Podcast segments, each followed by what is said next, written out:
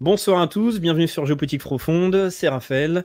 J'ai le plaisir d'accueillir ce soir pour un entretien spécial Lucien Cerise. Lucien Cerise, bonsoir. Bonsoir, merci pour cette invitation. Alors, on vous a invité pour euh, parler en fait de votre nouveau livre, qui est en fait une, une réédition, mais une, une édition revue et augmentée, donc de Ukraine, la guerre hybride de l'OTAN. Donc, dans cet ouvrage, en fait, vous explorez sous différents angles ce qu'on va appeler donc la guerre hybride, les différents types de stratégies qu'on peut mettre en place dans une guerre. Mais je vais vous laisser répondre à ces questions. D'abord, c'est donc qu'est-ce qu'une guerre hybride? Alors, euh, donc, euh, une guerre hybride, en fait, c'est une guerre euh, sans limite. C'est-à-dire, c'est une guerre où, en fait, les, finalement, les conventions de Genève ne sont pas appliquées, par exemple.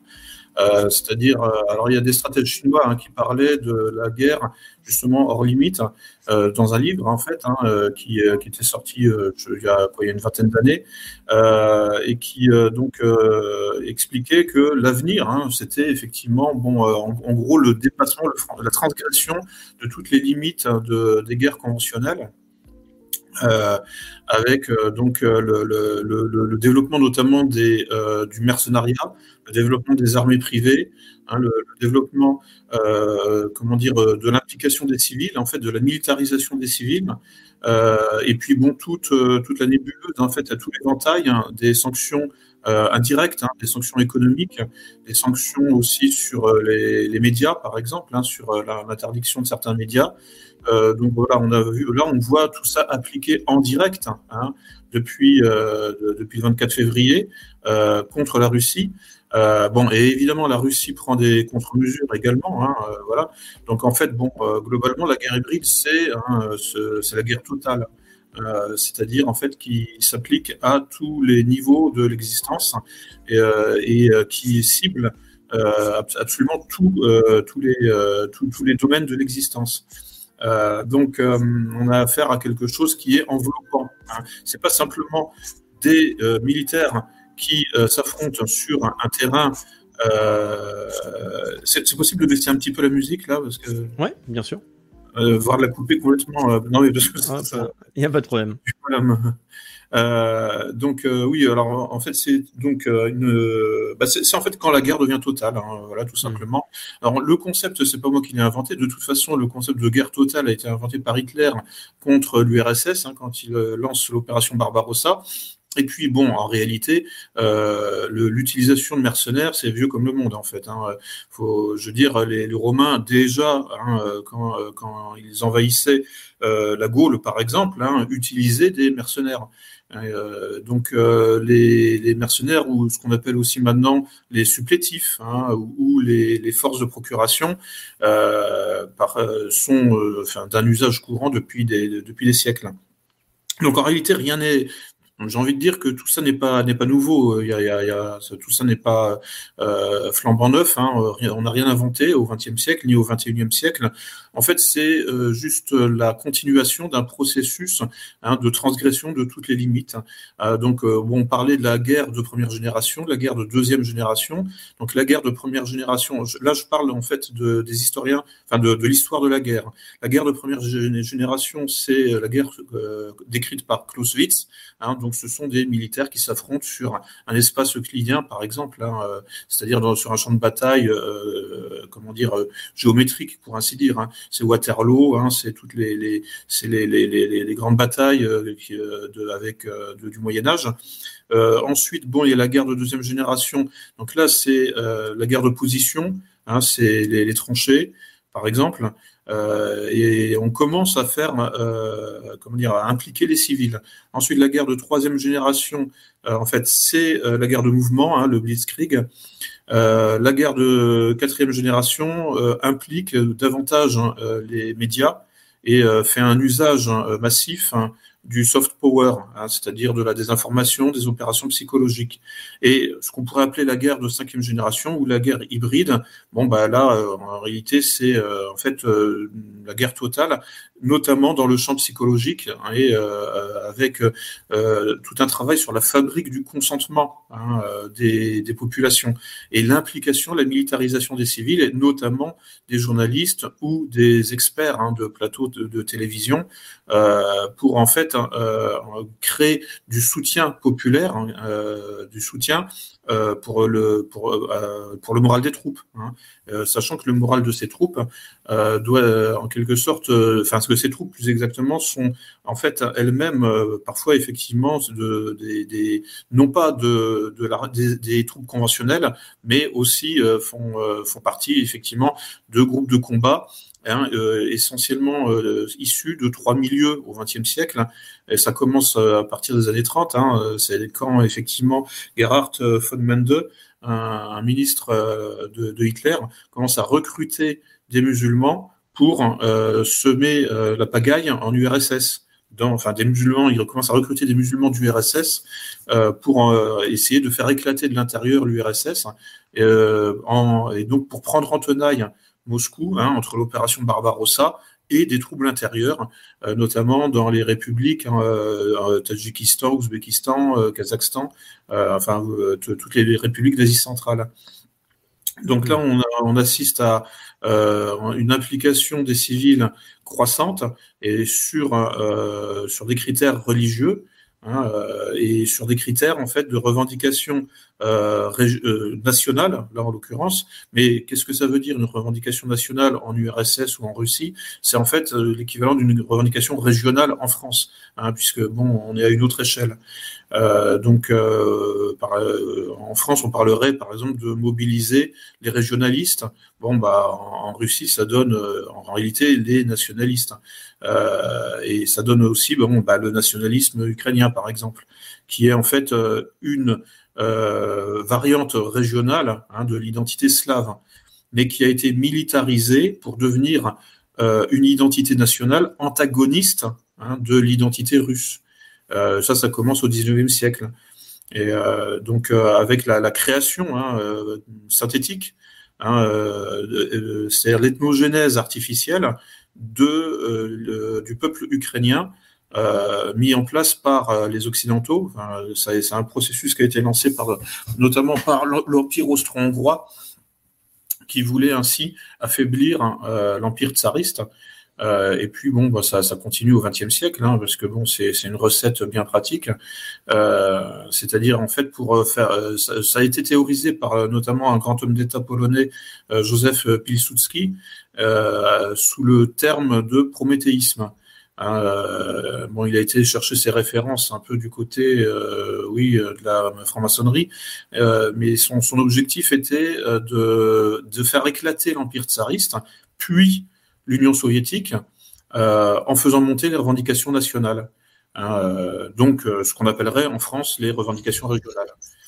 Euh, et euh, donc on voit en fait qu'il y a un fil conducteur euh, qui traverse les siècles hein, euh, pour en finir avec cet État-nation russe centralisé à Moscou.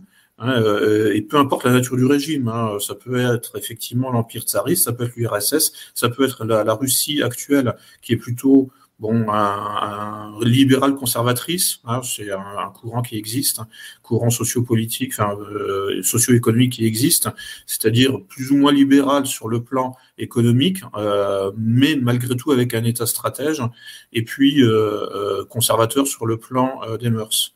Euh, donc, euh, on voit bien en fait la. Alors, euh, donc, je parlais donc des, des musulmans qui sont travaillés au corps en quelque sorte hein, pour les radicaliser. Donc ça, ça commence dans les années 30. Donc, il y a notamment un livre assez connu qui est sorti, dont je fais un peu la, la promotion là, une mosquée à Munich. Euh, Jan Johnson, qui est le biographe de Gerhard von Mende, donc le sous-titre est amusant, hein, les nazis, la CIA et la montée des frères musulmans en Occident, aux éditions Jean-Claude Lattès. Hein, donc euh, bon, euh, c'est un éditeur, euh, comment dire, qui a pignon sur rue. Bon, le, livre est parfaitement sourcé, hein, c'est donc c'est une référence effectivement. Alors bon, le, titre de la conférence, les armées secrètes de l'OTAN, fait écho évidemment au livre de Daniel Ganzer, hein, le chercheur suisse qui a beaucoup travaillé là-dessus, donc sur les, les, groupes paramilitaires et terroristes utilisés par l'OTAN. Hein, euh, et qui euh, et, et, donc euh, qui qui, qui m'a moi-même beaucoup inspiré hein, pour le mm. pour bouquin là effectivement et qui puise notamment dans trois dans trois milieux hein, donc l'extrême droite l'extrême gauche et l'islamisme donc ça c'est c'est un peu si on si on fait un une, une, lecture rapide des événements, en fait, bon, effectivement, euh, l'OTAN, hein, c'est-à-dire en réalité les services anglo-américains, fondamentalement, euh, l'OTAN, c'est ça hein, pour l'essentiel. Hein, c'est le MI6 britannique et la CIA. Euh, c'est vraiment là le cœur nucléaire hein, de, l'OTAN. C'est vraiment ces, deux services secrets.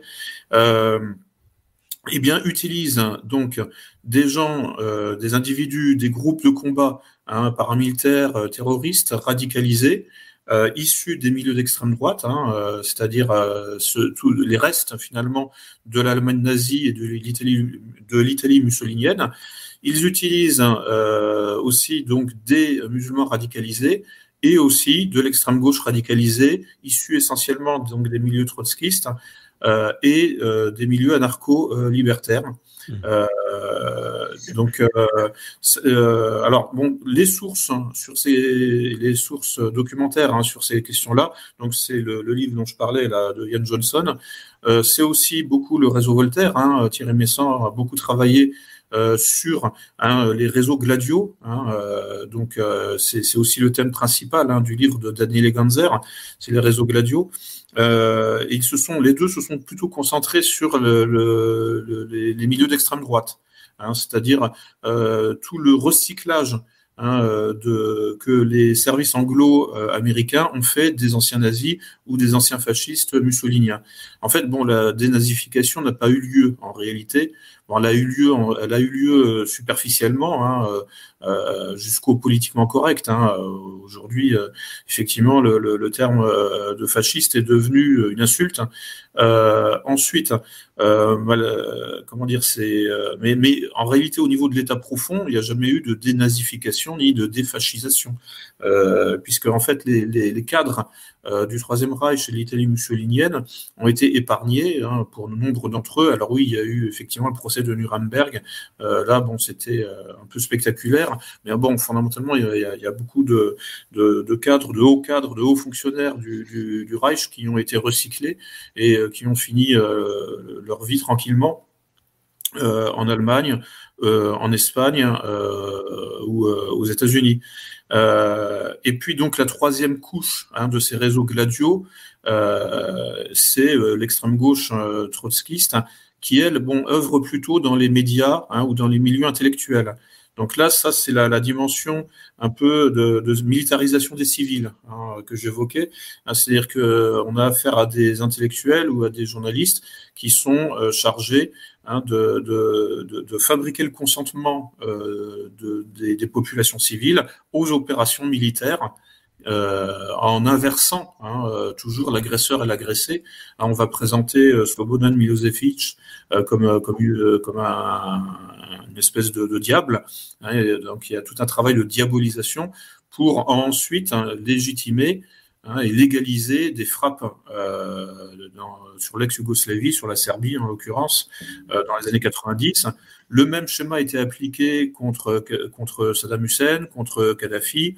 Euh, aujourd'hui, euh, bon, c'est contre Poutine. Ah oui, euh, sans oublier Bachar el-Assad. Bon, aujourd'hui, c'est contre euh, la figure de Vladimir Poutine et contre la Russie. Mais bon, là, justement, l'OTAN se frotte à un adversaire qui a les moyens de répondre. Euh, qui est euh, une grande puissance euh, militaire, mais aussi diplomatique, hein, qui a les moyens justement de faire aussi son soft power diplomatique et d'aller parler aux mêmes interlocuteurs que, que, la CIA et que le MI6 et que l'OTAN pour essayer justement hein, de, de, faire de la contre-diplomatie et euh, c'est-à-dire de, la diplôme, enfin pour en quelque sorte retourner en sa faveur ce que l'OTAN essaye de, de, retourner en défaveur hein, de, la Russie. Euh, donc il y a euh, là, bon, c'est la, la, guerre, cette guerre hybride se mène évidemment à tous les niveaux. Pourquoi on nous en parle autant hein, Pourquoi euh, Emmanuel Macron s'est fendu d'un communiqué là pendant son voyage en Afrique hein, sur la guerre hybride menée par la Russie? Parce que pour une fois, euh, il y a une force géopolitique qui peut répondre hein, à la guerre hybride occidentale. Euh, c'est pas courant. Hein. En fait, évidemment, euh, Bachar al-Assad et son gouvernement n'ont pas les moyens ni militaires ni, diplomatiques hein, de parler à autant de gens que la Russie. Hein, euh, qui a une longue tradition. Bon, on pense à Sergei Lavrov, hein, évidemment, ce sont des gens qui sont polyglottes et euh, qui, en plus, ont l'habitude du, multiculturalisme. Hein, la Russie étant effectivement une mosaïque de peuples. Bon, même si les Européens sont largement majoritaires sur le plan démographique, mais ils ont de, des frontières qui sont euh, enfin les plus longues, les plus du monde, hein, évidemment, la frontière sud euh, de, de, de, la Russie euh, et, euh, comment dire oblige hein, enfin en fait à surveiller cette frontière et surtout entretenir des relations de bon voisinage avec euh, les voisins euh, bah, c'est un job à temps plein et, euh, et c'est ce qui c'est ce qui permet à la Russie d'être à ce point d'avoir les mêmes capacités hein, que, que, que, que d'autres euh, que d'autres puissances, enfin que, que les États-Unis ou que les, les, enfin, que les Anglo-Américains en général, qui eux-mêmes eux, aussi ont, hein, ont, une longue tradition diplomatique, euh, une tradition euh, effectivement euh, de, enfin bon là liée en fait à leur impérialisme. Hein, c'est ce qui, c'est d'ailleurs en fait le point de départ de la rivalité hein, entre les Anglo-Américains et la Russie au XIXe siècle, c'est que seul l'empire russe pouvait rivaliser avec l'empire euh, à l'époque britannique. Euh, c'est le point de départ de ce qu'on appelle le grand jeu. Hein, dans les années 1830-1840, le grand jeu, c'est euh, le nom donné par les Britanniques à, l'affrontement géopolitique entre l'Empire britannique et l'Empire russe, qui, qui, structure la géopolitique au, 19e siècle, au 20e siècle et jusqu'à aujourd'hui. Euh, Bon voilà, donc tout ça pour dire qu'en fait les armées secrètes de l'OTAN ne sont plus si secrètes que cela. Hein. Aujourd'hui, bon, euh, grâce euh, à l'intervention euh, militaire russe de lancée le 24 février, les médias ont été obligés non seulement de parler du régiment Azov, mais aussi de montrer de, de quel côté elles étaient. Hein, le régiment Azov était euh, effectivement euh, reconnu, euh, enfin avait sa page Wikipédia, hein, donc bon, il y a, y a, pas de souci, mais disons qu'on en parlait finalement pas tant que ça, et par rapport au poids que cette organisation a ou avait dans le, notamment dans le, le, le façonnage métapolitique Hein, de, la, jeunesse européenne, la jeunesse nationaliste européenne. Le régiment Azov, j'observe ça depuis des années, avait un véritable pouvoir d'attraction Hein, euh, pour euh, euh, en fait fabriquer de la chair à canon, hein, fabriquer des, jeunes comment dire nationalistes qui ont considéré grâce à la, la, propagande très efficace du régime Azov et surtout de son corps civil, son corps national, avait la capacité effectivement d'attirer hein, beaucoup de, de, de, jeunes gens de France notamment euh, bon, moi, j'ai vu les filières se mettre en place euh, quasiment sous mes yeux. Hein.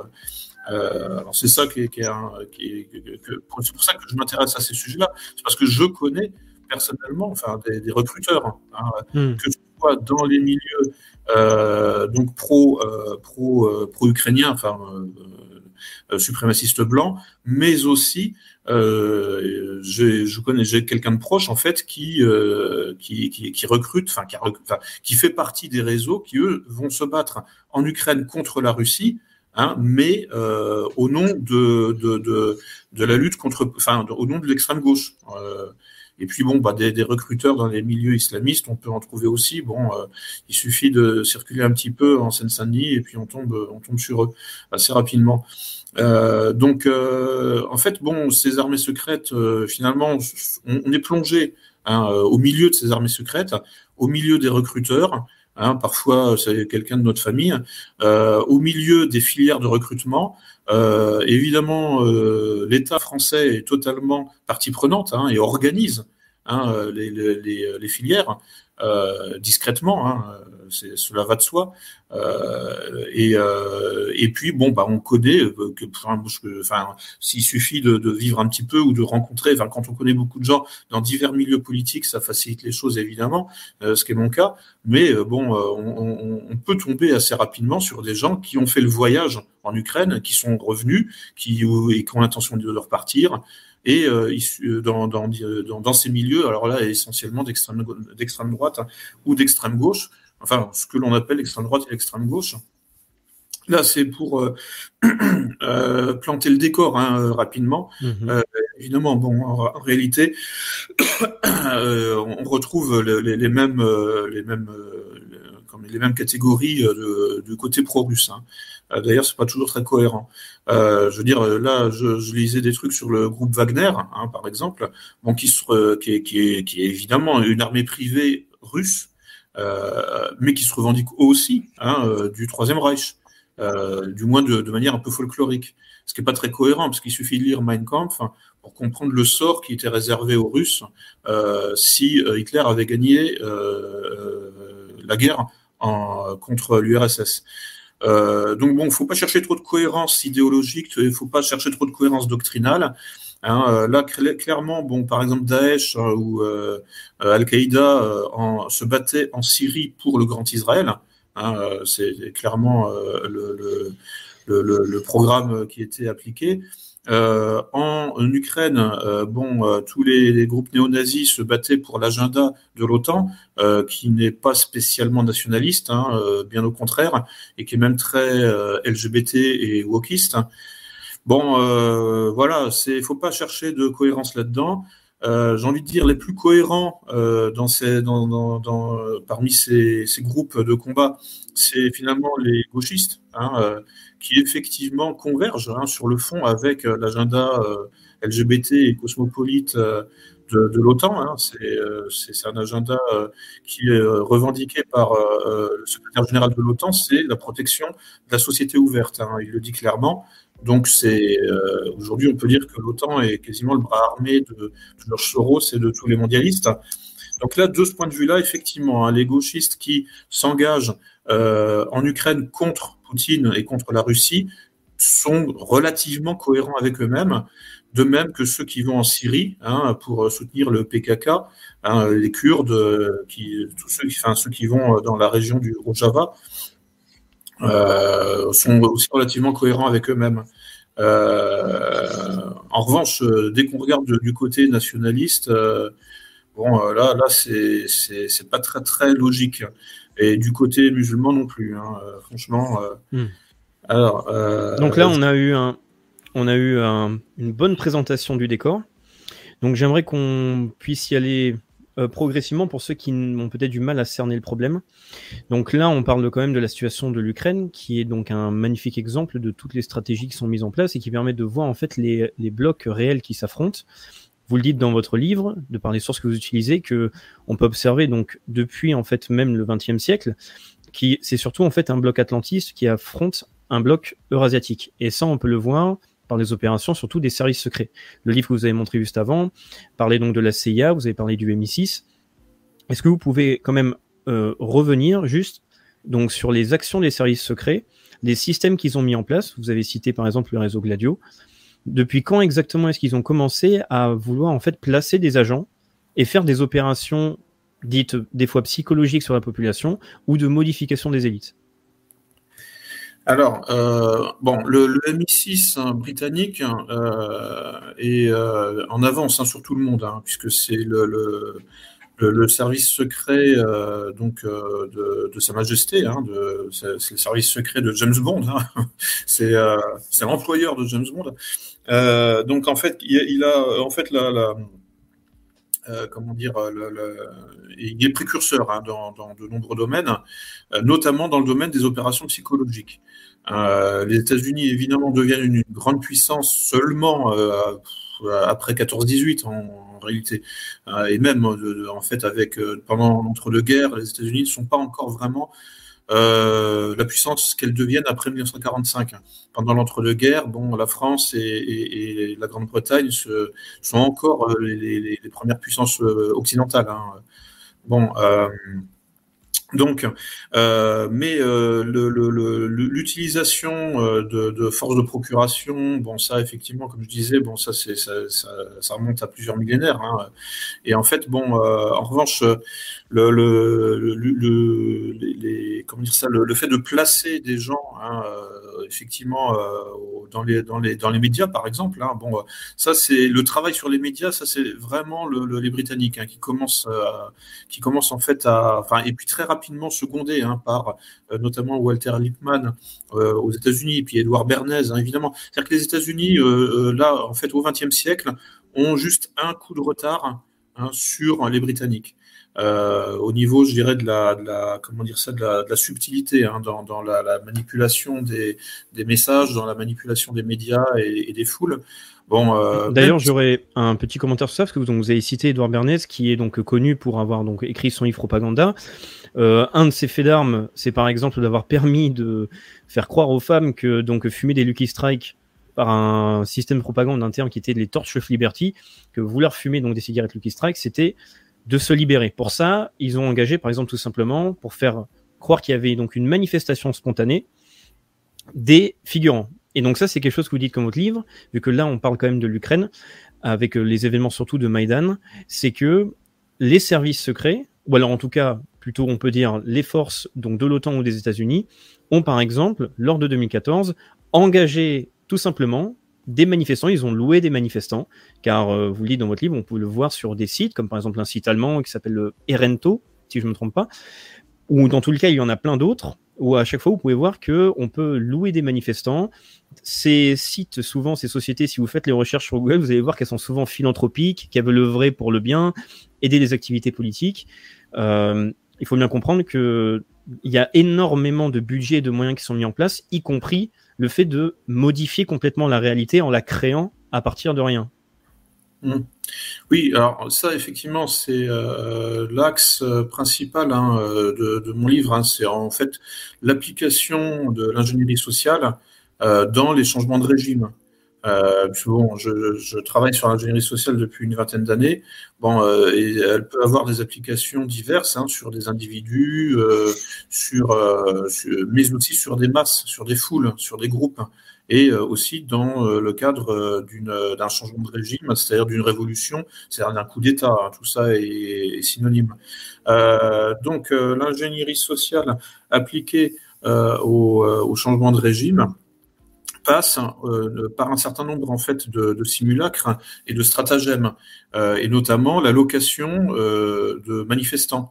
Euh, bon, euh, que serait une révolution sans des manifestations et sans des manifestants? Bah euh, rien en fait. Hein. Là, ce serait uniquement un, comment dire un, coup d'État, un putsch de colonel à l'ancienne, hein, c'est-à-dire avec des commandos qui entourent le Parlement ou et la maison du président. Et puis voilà. Mais pour donner l'illusion hein, d'un consensus populaire et d'une d'une révolution spontanée, Hein, euh, donc d'un mouvement populaire spontané, eh bien, il est parfois nécessaire de louer des manifestants pour euh, créer en fait un effet euh, médiatique de masse. Alors oui, évidemment, il y a aussi toujours des gens hein, qui veulent le changement de régime spontanément. Ça existe évidemment. Par exemple, en 2004, hein, puisque l'Ukraine a été le théâtre de deux révolutions colorées en l'espace de dix ans. Donc la révolution orange de, de l'hiver 2004-2005 et euh, l'Euromaïdan, euh, donc de l'hiver 2013-2014, mais qui commence au printemps 2013. Ça, il y a quasiment personne qui en parle. Je, crois que je suis, le seul à avoir trouvé les, euh, les, les, les, sources historiques. C'est-à-dire qu'en fait, on dit généralement que l'Euromaïdan commence le, le, en novembre 2013 euh, et s'achève euh, en février 2014. En fait, ça commence vraiment au printemps 2013.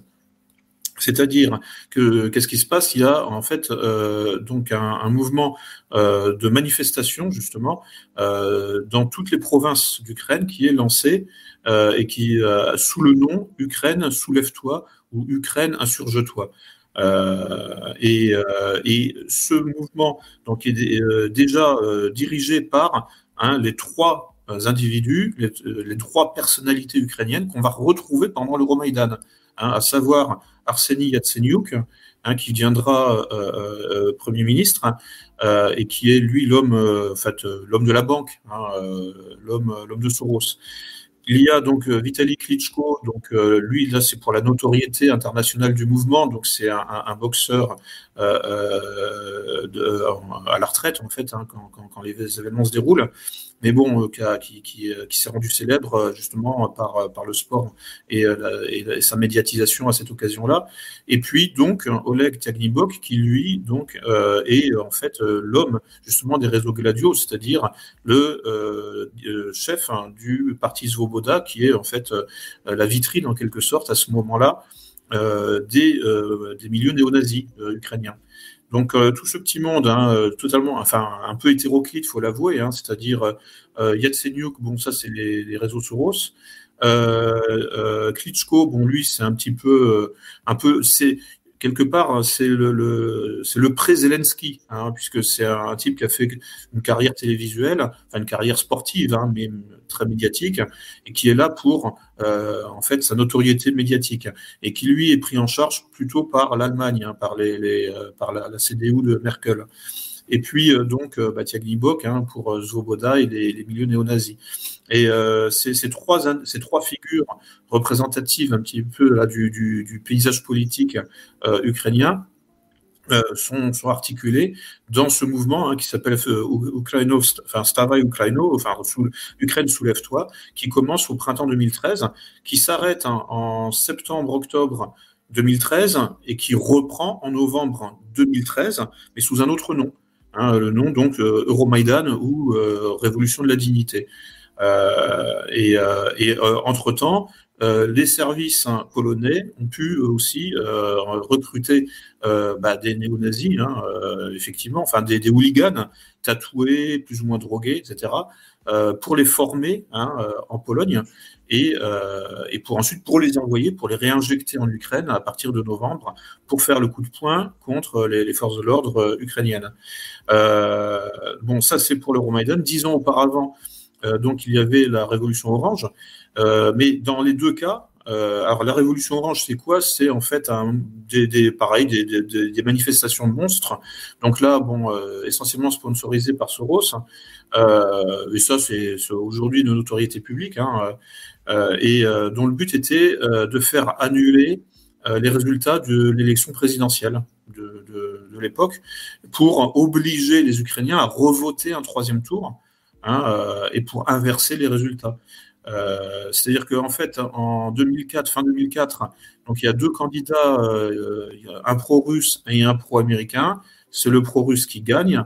Ça ne plaît pas évidemment aux Américains et aux pro-américains. Donc ils lancent hein, euh, donc euh, la, révolution orange. Et puis euh, qui est couronné de succès puisque le résultat de la présidentielle est annulé, que les Ukrainiens sont appelés aux urnes une troisième fois et que là, comme par miracle, le résultat s'inverse et c'est le pro-américain qui gagne. Bon, mais les Ukrainiens savent ce qu'ils veulent. Donc cinq ans plus tard, euh, aux présidentielles ils votent à nouveau pour le même candidat pro-russe. Euh, voilà, donc là, euh, les réseaux Soros, euh, la CIA sont un peu désemparés. Ils attendent 2013 hein, euh, pour relancer un, une nouvelle révolution colorée, donc au, printemps 2013, qui va se durcir là de manière centralisée à Kiev à partir de novembre 2013. Euh, et toujours pareil. Donc, alors, en fait, il, il y a eu tout, tout un travail hein, euh, pour, euh, euh, en quelque sorte, aller chercher les gens dans les provinces pendant tout le printemps-été 2013, mais manifestement, ça ne suffisait pas, et euh, c'est pour ça qu'il a fallu effectivement bah, payer des manifestants, hein, ce qui n'est pas très, très, pas très difficile mmh. quand, on, quand on a beaucoup d'argent et qu'on est dans un pays pauvre. Oui, justement, il y a aussi une autre petite anecdote, c'est que une information qui peut paraître euh, anecdotique, pardon, mais qui révèle quand même beaucoup de choses sur l'organisation d'un mouvement dit spontané, c'est par exemple le matériel qu'on peut observer sur place. Lorsqu'on a une manifestation qui est censée être dite spontanée, mais qu'on voit des personnes arriver avec des drapeaux tout neufs, énormément de banderoles, il faut quand même se poser une question simple, c'est euh, est-ce que c'est facile Enfin, comment est-ce qu'on peut acquérir tout ça en si grand nombre et le distribuer? Ça ne peut que être une opération prévue d'avance, ou alors les personnes, euh, ce mouvement spontané est absolument incroyable en termes d'organisation. Et c'est ce genre de petit détail qui euh, permet à chaque fois de montrer que la réalité est assez particulière. La réalité qu'on veut nous imposer est particulière. De la même mmh. manière, vous citez régulièrement donc dans vos travaux donc tous les types de stratégies qui sont appliquées. Il y a un terme d'ailleurs que vous que vous reprenez. On parle de guerre dessin, le fait de vouloir attaquer sur tous les fronts, tous les plans. Et je crois que c'était lors de Euromaidan, vous allez pouvoir me corriger si je me trompe, c'est qu'il n'y a pas eu simplement une manipulation donc du nombre, une manipulation de l'image en utilisant des personnalités ou en voulant convaincre des personnalités politiques d'agir, mais il y a aussi par exemple eu des, ce qu'on appelle des attaques sous faux drapeau, avec donc des, tireurs qui ont été utilisés pour justement tirer sur la foule et créer une vague émotionnelle pour permettre de euh, ruiner un petit peu la compréhension du moment pour amener tout simplement le plan qui était prévu. Oui, oui, oui. Bah, donc il y a l'opération là comment dire sur l'hôtel dans à l'intérieur. Enfin, l'opération du. Alors là, j'ai plus la date exacte en tête, mais enfin bon, c'était en février 2014 pour justement euh, saboter hein, tout le, le, travail diplomatique qui euh, avait été réalisé pour euh, trouver justement une sortie de crise Hein, euh, c'est-à-dire, euh, il y avait eu en fait une réunion entre plusieurs euh, chefs d'État et, des, représentants, en tout cas, de, chefs d'État à, Kiev, et pour justement ne pas pacifier la situation, donc il y a un commando qui a été missionné pour tirer sur la foule. Euh, et ça, bon, c'était euh, donc dans le centre de Kiev, hein, pour euh, donc l'hôtel, bah, l'hôtel Ukraine, hein, Ukraina, qui était aux mains justement des manifestants, hein, aux mains des révolutionnaires, a été le comment dire le, centre en fait de, organisationnel pour permettre aux tireurs, aux snipers, de tirer sur la foule et sur les, les deux parties, c'est-à-dire tirer sur les forces de l'ordre, mais aussi sur les manifestants.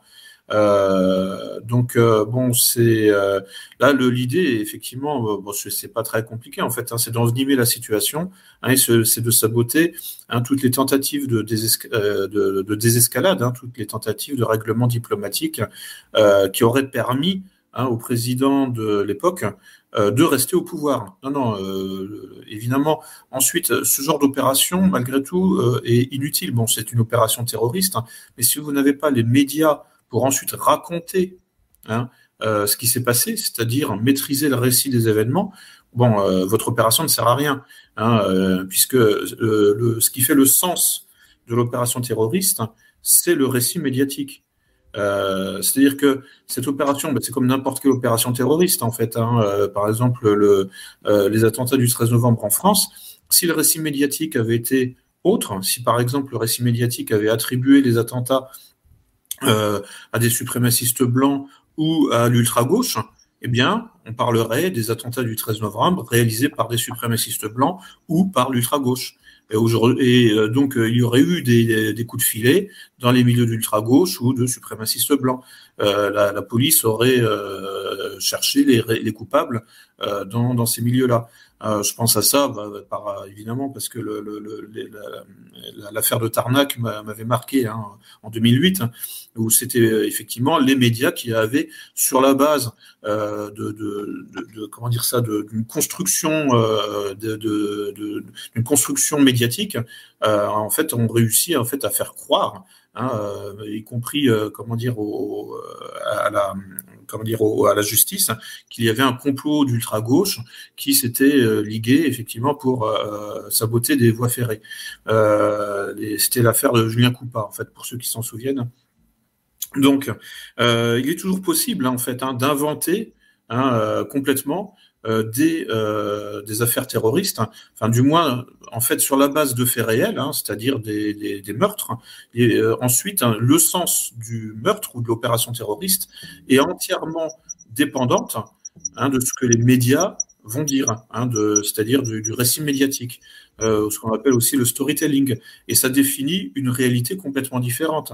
c'est-à-dire que en fonction du récit médiatique, la réalité euh, et, euh, changeante. Hein.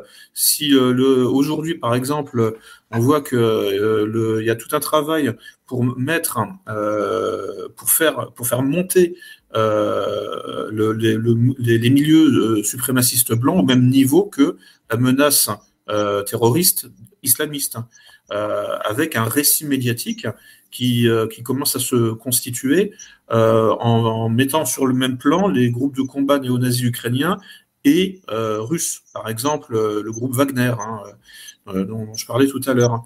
ça, c'est notamment le site de Rita Katz, hein, le site site S-I-T-E, qui fait qui se constitue, qui constitue une base de données là en ce moment, enfin depuis le 24 février, euh, pour essayer euh, justement de euh, mettre sur le même plan le suprémacisme blanc ukrainien et les groupes nationalistes blancs russes.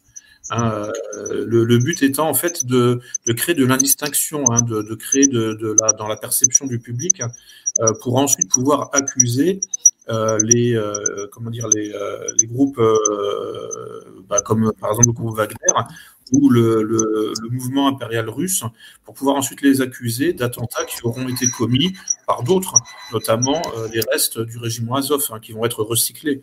Hein, c'est évident. Les, les, les, survivants vont être euh, euh, recyclés dans justement les réseaux gladiaux, enfin du moins les réseaux néo-gladiaux. Hein, enfin, je dis bien les survivants parce que bon, euh, vu que le régime de Kiev a commencé à exterminer le régiment Azov, là récemment, il y a eu un bombardement sur les, sur le, les, prisonniers faits par les par l'armée russe. Donc on se demande s'ils si, vont, combien vont-ils, combien va-t-il en rester à la fin? Euh, compte tenu euh, de justement de la, de, du fait que maintenant le régiment Azov en fait est pris en tenaille en quelque sorte entre l'armée russe et l'armée euh, ukrainienne. Alors justement, j'aimerais qu'on puisse aborder ce point-là qui est quand même très intéressant, surtout lorsqu'on parle soit de paradoxes, de problèmes paradoxaux ou même de schizophrénie, c'est-à-dire qu'on parle donc du chronazi. Et donc ça, c'est sur la première page tout simplement de, de votre livre. Lorsque vous êtes à Kiev, on peut voir en fait une affiche de promotion pour rejoindre justement le bataillon Azov et on voit donc des petites euh, cases qui permettent d'indiquer ce que l'on peut obtenir en rejoignant le bataillon Azov. C'est-à-dire qu'on peut avoir une nouvelle vie, un bon salaire et on voit surtout marquer les standards de l'OTAN. Est-ce que vous pouvez parler un petit peu plus donc de ce, de ce phénomène très étrange, c'est-à-dire d'avoir un groupe dit du cro nazi qui pourtant souhaite se mettre sur les standards de l'OTAN qui sont quand même euh, normalement complètement différents de la vision du monde du coup du bataillon Azov? Oui, alors euh, donc euh, bon, je suis allé à Kiev en 2016 et euh, dans la grande rue centrale, la rue Kreshatik, je suis tombé sur une affiche de recrutement du, régiment Azov, hein, Paul Azov. Donc je vais essayer de la, montrer à l'image. voilà. Bon. et donc effectivement, bon je l'ai prise en photo et on l'a reproduite là dans, euh, dans, dans, la nouvelle introduction à la deuxième édition du livre. Et euh, bon, c'est intéressant effectivement donc dès 2016, euh, le régiment Azov assumait totalement d'appliquer les standards de l'OTAN. Ça veut dire quoi? Hein, les standards de l'OTAN, bah, euh, comme il s'agit en fait d'unifier hein, le mode de fonctionnement de, plusieurs armées, hein, euh, ces armées doivent converger notamment sur la question des calibres utilisés euh, et puis des protocoles, euh, voilà. Euh, alors, je ne sais pas si le régiment Azov sait que dans les standards de l'OTAN, il y a aussi euh, la transsexualisation des effectifs.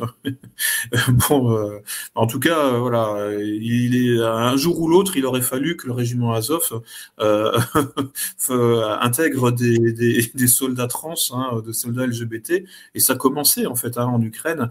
Là, il suffit de taper LGBT Soldiers Ukraine et vous verrez toute la, enfin, toute, plusieurs publicités. Il y a notamment un, un plusieurs publicités. Vous verrez toute la promotion qui est faite autour de cette question-là. Hein, il y a des, clips vidéo promotionnels hein, euh, euh, sur les, soldats homosexuels, sur les soldats transsexuels en Ukraine. Euh, il y a un syndicat hein, des soldats LGBT ukrainiens qui, s'est formé. et donc, bon, c'est. Voilà, donc là, ça commençait effectivement, notamment c'était le bataillon Donbass, comme le nom de la région qui les attaquait.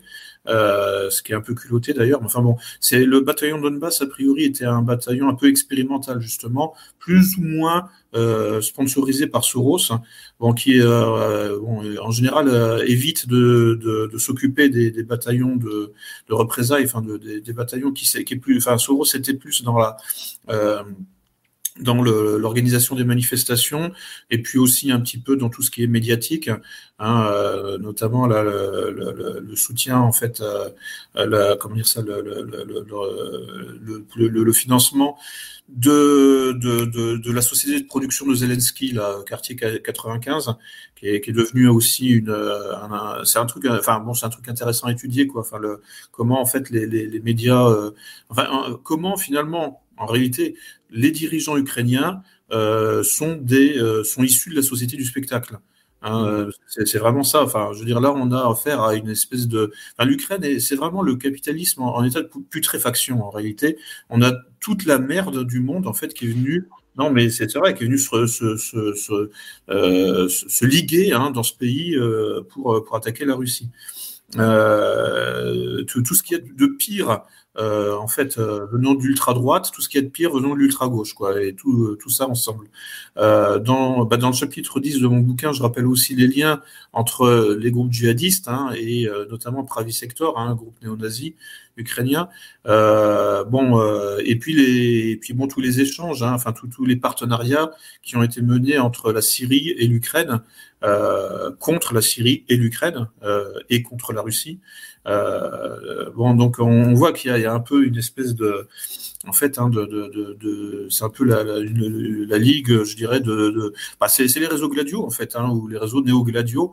Euh, on peut, peut, faire une distinction entre les réseaux gladiaux qui étaient vraiment clandestins, hein, qui sont à l'origine de quelques attentats terroristes essentiellement en Italie et en Belgique dans les années 70-80. Et puis, bon, moi je propose de parler de réseaux néo-gladiaux parce que ils ne sont de moins en moins clandestins. Hein. Euh, il y, a, un phénomène de mise en lumière. Hein, euh, ils sont de plus en plus euh, visibles à l'œil nu, et c'est l'intérêt justement de l'opération euh, militaire russe lancée le 24 février, c'est d'avoir obligé l'Occident à, à, à, faire, à mettre en lumière Hein, notamment euh, les groupes de combat comme, euh, comme le régiment Azov. Et euh, a, obligé les médias à prendre parti. Et de fait, on a vu, on a vu l'impensable. Hein, c'est BFM TV pleurnicher hein, sur le régiment Azov pendant, pendant au moins trois semaines, hein, c'est-à-dire pendant le siège là de, de l'usine Azovstal à Mariupol. Euh, bon, en fait, on avait déjà vu cette solidarité étrange hein, entre les médias occidentaux euh, soi-disant euh, libéraux, libertaires, etc. Enfin, soi-disant de gauche, hein, puisque c'est un peu comme ça qu'ils sont caractérisés, comment dire, en, en Occident. Hein, C'est-à-dire qu'ils sont contre le nationalisme, et ils en sont fiers.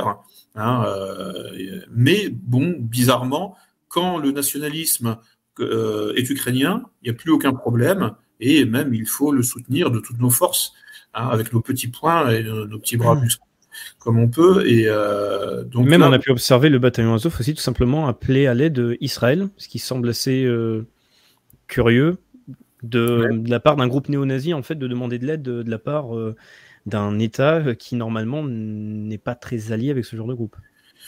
Oui, bah, en fait, bon, il y a eu des livraisons d'armes israéliennes, euh, effectivement, à, à, Azov, mais euh, bon, qui est, qui, est, pas le seul. Hein. Bon, c'est en réalité le, le, le groupe de combat le plus représentatif de cette alliance improbable, hein, c'est Pravi Sector, hein, qui s'est défini lui-même comme judéo-bandériste. Hein, euh, c'est euh, alors euh, judéo, bah, ça vient de juif, hein, et bandériste, ça vient de Stepan Bandera, qui est hein, la figure euh, historique la mieux connue euh, du national-socialisme ukrainien, euh, qui est donc a fait alliance avec les Britanniques et les Allemands hein, pendant les années 30 euh, contre l'URSS dans les deux cas.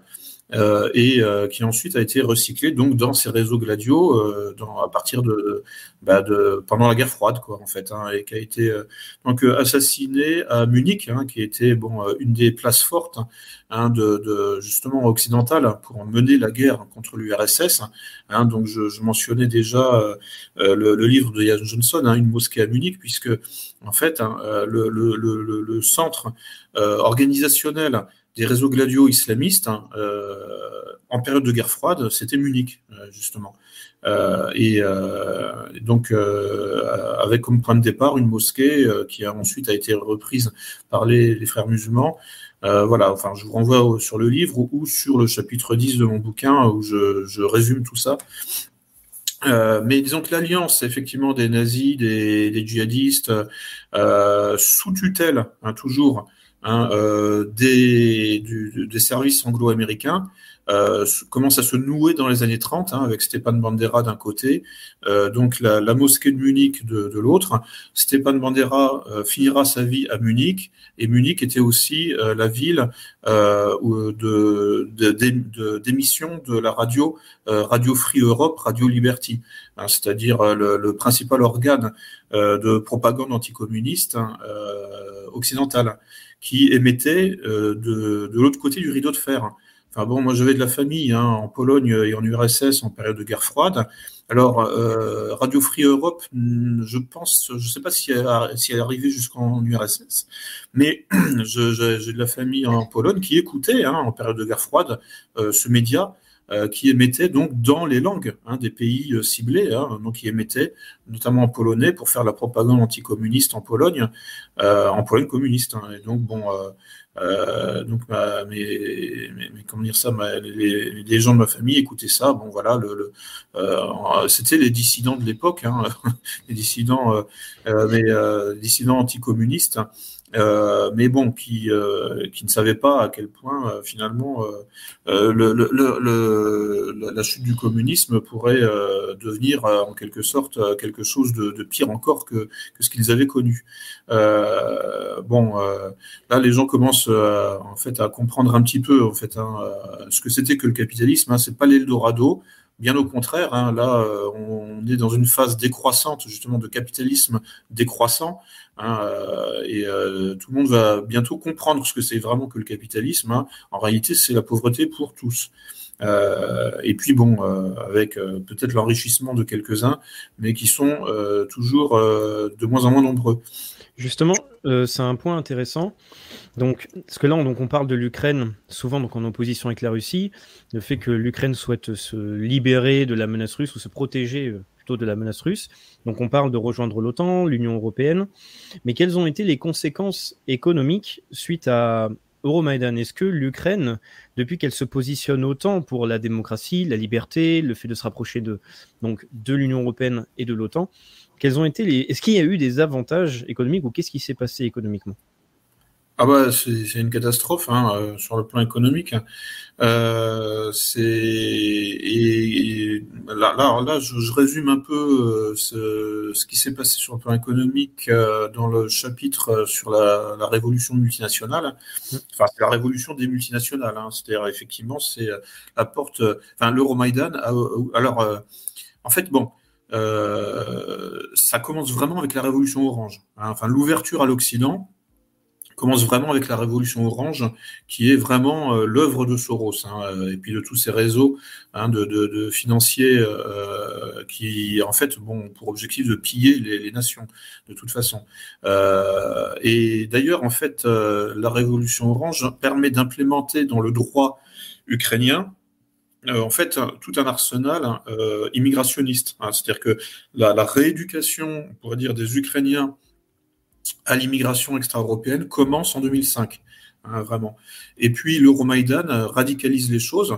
À partir de 2014, là, c'est l'arsenal juridique LGBT qui commence à être implémenté dans le droit ukrainien. Euh, et euh, mais en fait, le, effectivement, sur le plan économique, bah, c'est le pillage en fait hein, des ressources. Les réserves d'or ont disparu très rapidement dès 2014. On parle de, de réserves quasi intégrales.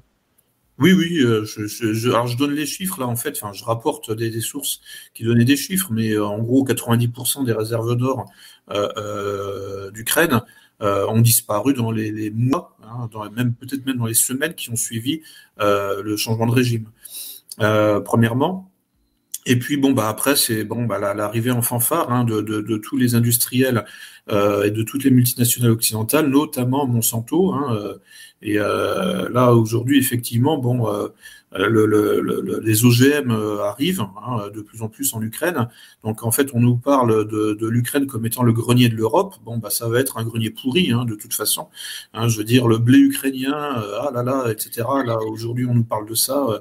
Bon, si, si, si c'est du blé OGM, de toute façon, ce sera en quelque sorte une, enfin, ce sera du, du, du, blé de mauvaise qualité. donc bon, et surtout alors au-delà de, de, de l'économie alors c'est quelque chose dont je parle plus dans mon livre là sur le suprémacisme blanc, dans le chapitre justement sur euh, le nationalisme ukrainien, euh, sur le suprémacisme blanc ukrainien. En fait, les, vraies conséquences sont démographiques, parce que bon, euh, concrètement, une économie prospère, mais où les gens ne font plus d'enfants, bon, à quoi bon hein À la limite, il vaut mieux une économie stagnante. mais où les gens font des enfants, hein, ou du moins suffisamment d'enfants pour reproduire les générations. Bon, et là, on voit que, en fait, bon, souvent ça va ensemble en même temps. Hein. C'est-à-dire une économie euh, en chute libre, une économie, euh, comment dire, euh, euh pleine, enfin, qui, une économie repose, reposant sur la crise, hein, comme c'est le cas du capitalisme. Hein. Le capitalisme, c'est la crise en permanence, quoi. Enfin, c'est-à-dire c'est des hauts et des bas eh bien, cette économie, ce type d'économie, euh, induit un rapport euh, à l'avenir, un rapport d'anxiété. Hein, c'est anxiogène, ce, ce, une économie euh, comme ça qui, qui, passe son temps en fait à, à alterner, hein, en gros, les tendances haussières et les tendances baissières. Euh, bon, l'humain n'est pas fait pour ça. Euh, en ce sens, bon, c'est vrai que le, le système économique communiste était beaucoup plus stable, justement parce qu'il ne se passait rien. Hein, euh, donc il y avait quasiment pas d'inflation, euh, mais il n'y avait pas de crise non plus. Il y avait rien. Enfin, il se passait rien. Quoi. En fait, c'était euh, euh c'était pas forcément la crise non plus. Bon, enfin, il faut discuter hein, avec des gens qui ont connu hein, le communisme, qui ont vécu sous le communisme. Bon, euh, en fait, c'était effectivement, c'était pas, euh, enfin, il y avait, il y avait de la pauvreté, hein, il y avait aussi, euh, en fait, des inégalités sociales. Hein, il y avait aussi les apparatchiks, il y avait aussi des gens riches et des gens pauvres. Donc, il y avait une hiérarchie socio-économique. Mais globalement, l'économie, en fait, était totalement statique. Enfin, c'est une espèce d'électrocardiogramme plat. Euh, euh, et, euh, donc dans ce type d'économie qui est beaucoup plus proche finalement hein, de, des systèmes euh, traditionnels, hein, où justement l'économie ne, ne, n'impose pas son rythme à la société, euh, c'est le contraire. Hein. Euh, c'est la société qui, euh, qui, qui, qui, garde, enfin, c'est la société, c'est le pouvoir politique qui garde le contrôle de l'économie. Euh, et bien, dans ce type de société, on peut prévoir euh, finalement, on peut plus facilement prévoir l'avenir. On peut plus facilement, effectivement, savoir de quoi le lendemain sera fait. Bref, à partir des années 90, on, il y a notamment en Pologne Hein, la, thérapie de choc, hein, mais la thérapie de choc est introduite dans tous les, pays de l'ex-bloc euh, communiste. Alors la, thérapie de choc, c'est essentiellement deux hommes, hein, Georges Soros, hein, qui est omniprésent, et puis Jeffrey Sachs. Et euh, la thérapie de choc, ça consistait à faire passer l'économie d'une économie planifiée, donc l'économie socialiste d'État, à une économie de marché. Est-ce que vous ah, pouvez rapidement, excusez-moi de vous couper, parce que je pense que la majorité des personnes connaissent Georges Soros, mais est-ce que vous pouvez présenter donc plutôt euh, cette deuxième personne, Alors, oui, alors qui, qui est euh, qui est en fait un haut commissaire euh, de l'ONU euh, et qui est donc a été chargé euh, avec Soros hein, d'organiser le passage de l'économie planifiée à l'économie de marché dans tous les pays hein, du, de l'ex-bloc communiste euh, dans les années 90. Euh, donc, ça, ça, alors en Russie, bon, on a vu ce que ça a donné, hein, mais pas que, enfin, c'était une catastrophe, évidemment. Enfin, euh, cette thérapie de choc hein, euh, porte bien son nom, hein, puisque en fait, elle, a, elle est à, l'origine de millions de morts, et surtout, elle est à l'origine de la, la chute, euh, de la chute libre de la natalité dans tous les pays de l'ex-bloc communiste. Hein, euh, euh, ils ne sont, et d'ailleurs, ils ne s'en sont jamais remis. Alors aujourd'hui, il y a trois pays en fait hein, qui essayent de relever la natalité, enfin qui ont des politiques volontaristes pour relever la natalité euh, chez eux. Hein, c'est la Pologne, la Hongrie et la Russie. Mais bon, l'Ukraine a perdu à peu près 15 millions d'habitants depuis son indépendance, par exemple. La Russie a perdu beaucoup aussi, hein, évidemment. Mais disons que, bon, au moins, je parle de ces trois pays, la Hongrie, la Pologne, la Russie, bon, ont compris qu'il y avait un problème et ont essayé de relancer des politiques natalistes hein, à destination de leur population. Euh, pour contrecarrer les effets délétères de l'entrée justement dans l'économie de marché. Euh, mais l'Ukraine n'a rien compris du tout euh, et l'Ukraine est dans l'autogénocide hein, depuis les années 90. Euh, manifestement, ce pays ne peut pas vivre, euh, dans, enfin ne peut pas en fait assurer hein, sa, sa, sa, bah, sa, souveraineté, hein, tout simplement. Euh, ça se comprend, hein, c'est-à-dire que bon, quand les Russes ont accordé l'indépendance à toutes les ex-républiques soviétiques, eh ben, ils sont allés jusqu'au bout, c'est-à-dire qu'en fait, ils se sont totalement retirés et ça a laissé la place pour une invasion occidentale. Mmh. Euh, c'est vraiment ce qui s'est passé. Euh, donc, euh, la Russie a réussi euh, à en fait inverser hein, le processus en plaçant Poutine, mais qui lui-même venait de l'État profond. Donc, bon, il y a une parenthèse de dix ans là pendant les deux mandats de Yeltsin. Euh, bon, la Pologne a réussi à limiter la casse. Hein, en fait, euh, après euh, bon des alternances politiques, bon là les conservateurs ont, sont, ont, gagné les élections à plusieurs reprises.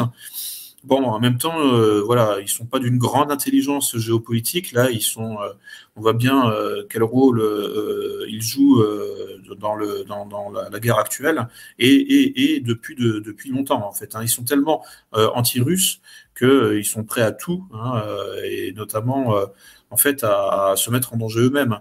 Mais bon, la population, elle, n'est pas dupe. Hein. enfin, je parle des, Polonais. Les, Polonais ne sont pas dupes. Et, euh, et en fait, le, gouvernement conservateur actuel a de moins en moins de soutien. Euh, mais bon, les progressistes, par ailleurs, eux-mêmes, de toute façon, sont totalement disqualifiés. Euh, C'est-à-dire qu'en gros, bon, les conservateurs, c'est le programme de l'OTAN, mais sur un modèle de guerre froide, c'est-à-dire où l'OTAN se faisait passer pour le bras armé des conservateurs, justement, hein, le bras armé de l'Occident conservateur contre la menace rouge, la, menace révolutionnaire progressiste.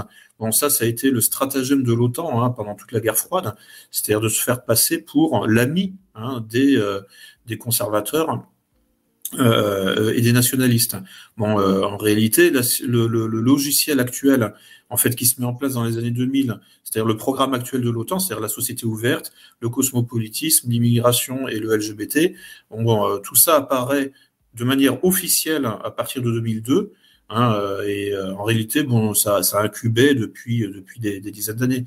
Euh, ça, ça n'arrive pas comme ça. Hein, je veux dire, ça, ne se met pas en place tout seul aussi rapidement. Euh, il faut que, enfin, c'est-à-dire que pour que ces idées-là euh, montent euh, en quelque sorte l'escalier prennent enfin, monte l'ascenseur du pouvoir et arrive aussi haut dans la hiérarchie du pouvoir en Occident, en fait, ça veut dire que ça a incubé depuis, euh, depuis des, dizaines d'années, mais que c'était dissimulé. Et donc là, à partir des années 2000, en fait, le, club LGBT hein, de l'OTAN décide de faire son coming out et, euh, euh, et, et d'avouer effectivement tout, tout, ce qu'il pense. Et, de lancer une politique LGBT très agressive dans tout l'Occident, Hein, euh, dix ans plus tard, hein, euh, ça donnera le, mariage homo euh, en France, par exemple. Euh, donc, euh, mais bon, au-delà même du LGBT, c'est le, concept, c'est la société ouverte. Hein. Donc, il y a une dimension euh, parfaitement mondialiste de l'OTAN qui, en fait, de toute façon, bon, en période de guerre froide, avait un objectif de, de conquête, effectivement, mais enfin, de, un objectif expansionniste mais qui était limité par l'URSS. Hein. Euh, et puis bon, bah, du, jour où euh, effectivement l'URSS est tombé, bon bah le, pacte de Varsovie, c'est-à-dire l'alliance militaire hein, soviétique, elle-même a été euh, annulée, enfin a été euh, comment dire euh, euh, euh, de, de, déconstruite. Euh, et donc, euh, et mais l'OTAN, lui, à, elle, plus exactement, parce que c'est une alliance militaire, hein, l'OTAN a continué à avancer. Donc, on voit bien que dès l'origine, l'OTAN est un objectif expansionniste. bon, là aujourd'hui, c'est pareil. Là, j'enfonce une porte ouverte, hein, mais c'est il faut, vraiment bien comprendre tout ça hein, pour comprendre en fait dans, dans que aujourd'hui, ce qui se passe en Ukraine, c'est euh, fondamentalement une guerre de libération de l'Ukraine. Hein. C'est-à-dire que l'Ukraine a été conquise, euh, annexée par l'OTAN en 2014. Euh, et c'est bien pour ça que le régiment Azov mettait sur sa, son affiche là, de recrutement qu'il appliquait les standards de l'OTAN Hein, euh, et euh, voilà, sinon ça n'a pas de sens. C'est juste que effectivement, je, reproduis les sources hein, dans, le bouquin. Hein, les instructeurs britanniques sont arrivés en Ukraine dès 2014. la porte était grande ouverte. Euh, et ça, c'est des sources ouvertes en fait. c'est la, BBC, c'est voilà, des sources donc occidentales qui ne, qui en fait, bon, ne font pas mystère Hein, euh, de, ce qui se passe. Simplement, ça appartient au signal faible. Donc, en fait, les gens qui ne font pas une recherche, qui ne font pas une veille informationnelle, euh, ne le savent pas. Mais en fait, tout est en source ouverte. Hein, euh. et donc, bon, bah, les sources que je mobilise là pour le livre sont des sources ukrainiennes des sources euh, russes euh, et des sources occidentales, donc anglophones, germanophones, francophones. Bon, c'est les langues que, que, je connais. bon, j'ai fait du russe pendant ma scolarité, donc je le lis. Euh, je peux passer, euh, comment dire, à l'ukrainien assez rapidement parce que bon, c'est les, euh, quand on connaît l'alphabet cyrillique, bon bah voilà, on passe d'une langue à l'autre. Et puis l'ukrainien, c'est en fait un mélange de russe et, de polonais.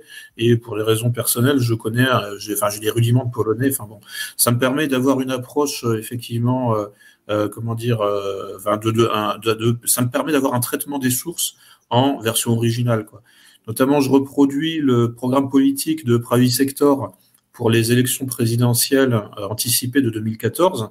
on voit bien hein, que dans le programme de Pravi Sector, hein, il y a le rapprochement avec la Grande-Bretagne. Euh, on se demande qu'est-ce que ça vient foutre là. Il y a aussi la sortie du mémorandum de Budapest, hein, c'est-à-dire euh, le moratoire là, sur l'arsenal nucléaire ukrainien, le renoncement de l'Ukraine à son arsenal nucléaire. donc on voit bien que dès 2014, les choses sont claires. Hein, euh, donc on comprendrait, enfin on comprend quand, quand Sector promet de se rapprocher euh, de, euh, des États-Unis, hein, puisque en fait, forcément, hein, si vous voulez attaquer la Russie, vous allez parler aux États-Unis. C'est logique. Mais par contre, le rapprochement avec la Grande-Bretagne, bon, là, c'est significatif Hein, euh, c'est quelque chose qui est atypique en quelque sorte euh, et qui signifie en fait un rapprochement avec hein, les services et avec euh, l'État profond anglo-américain dans son ensemble.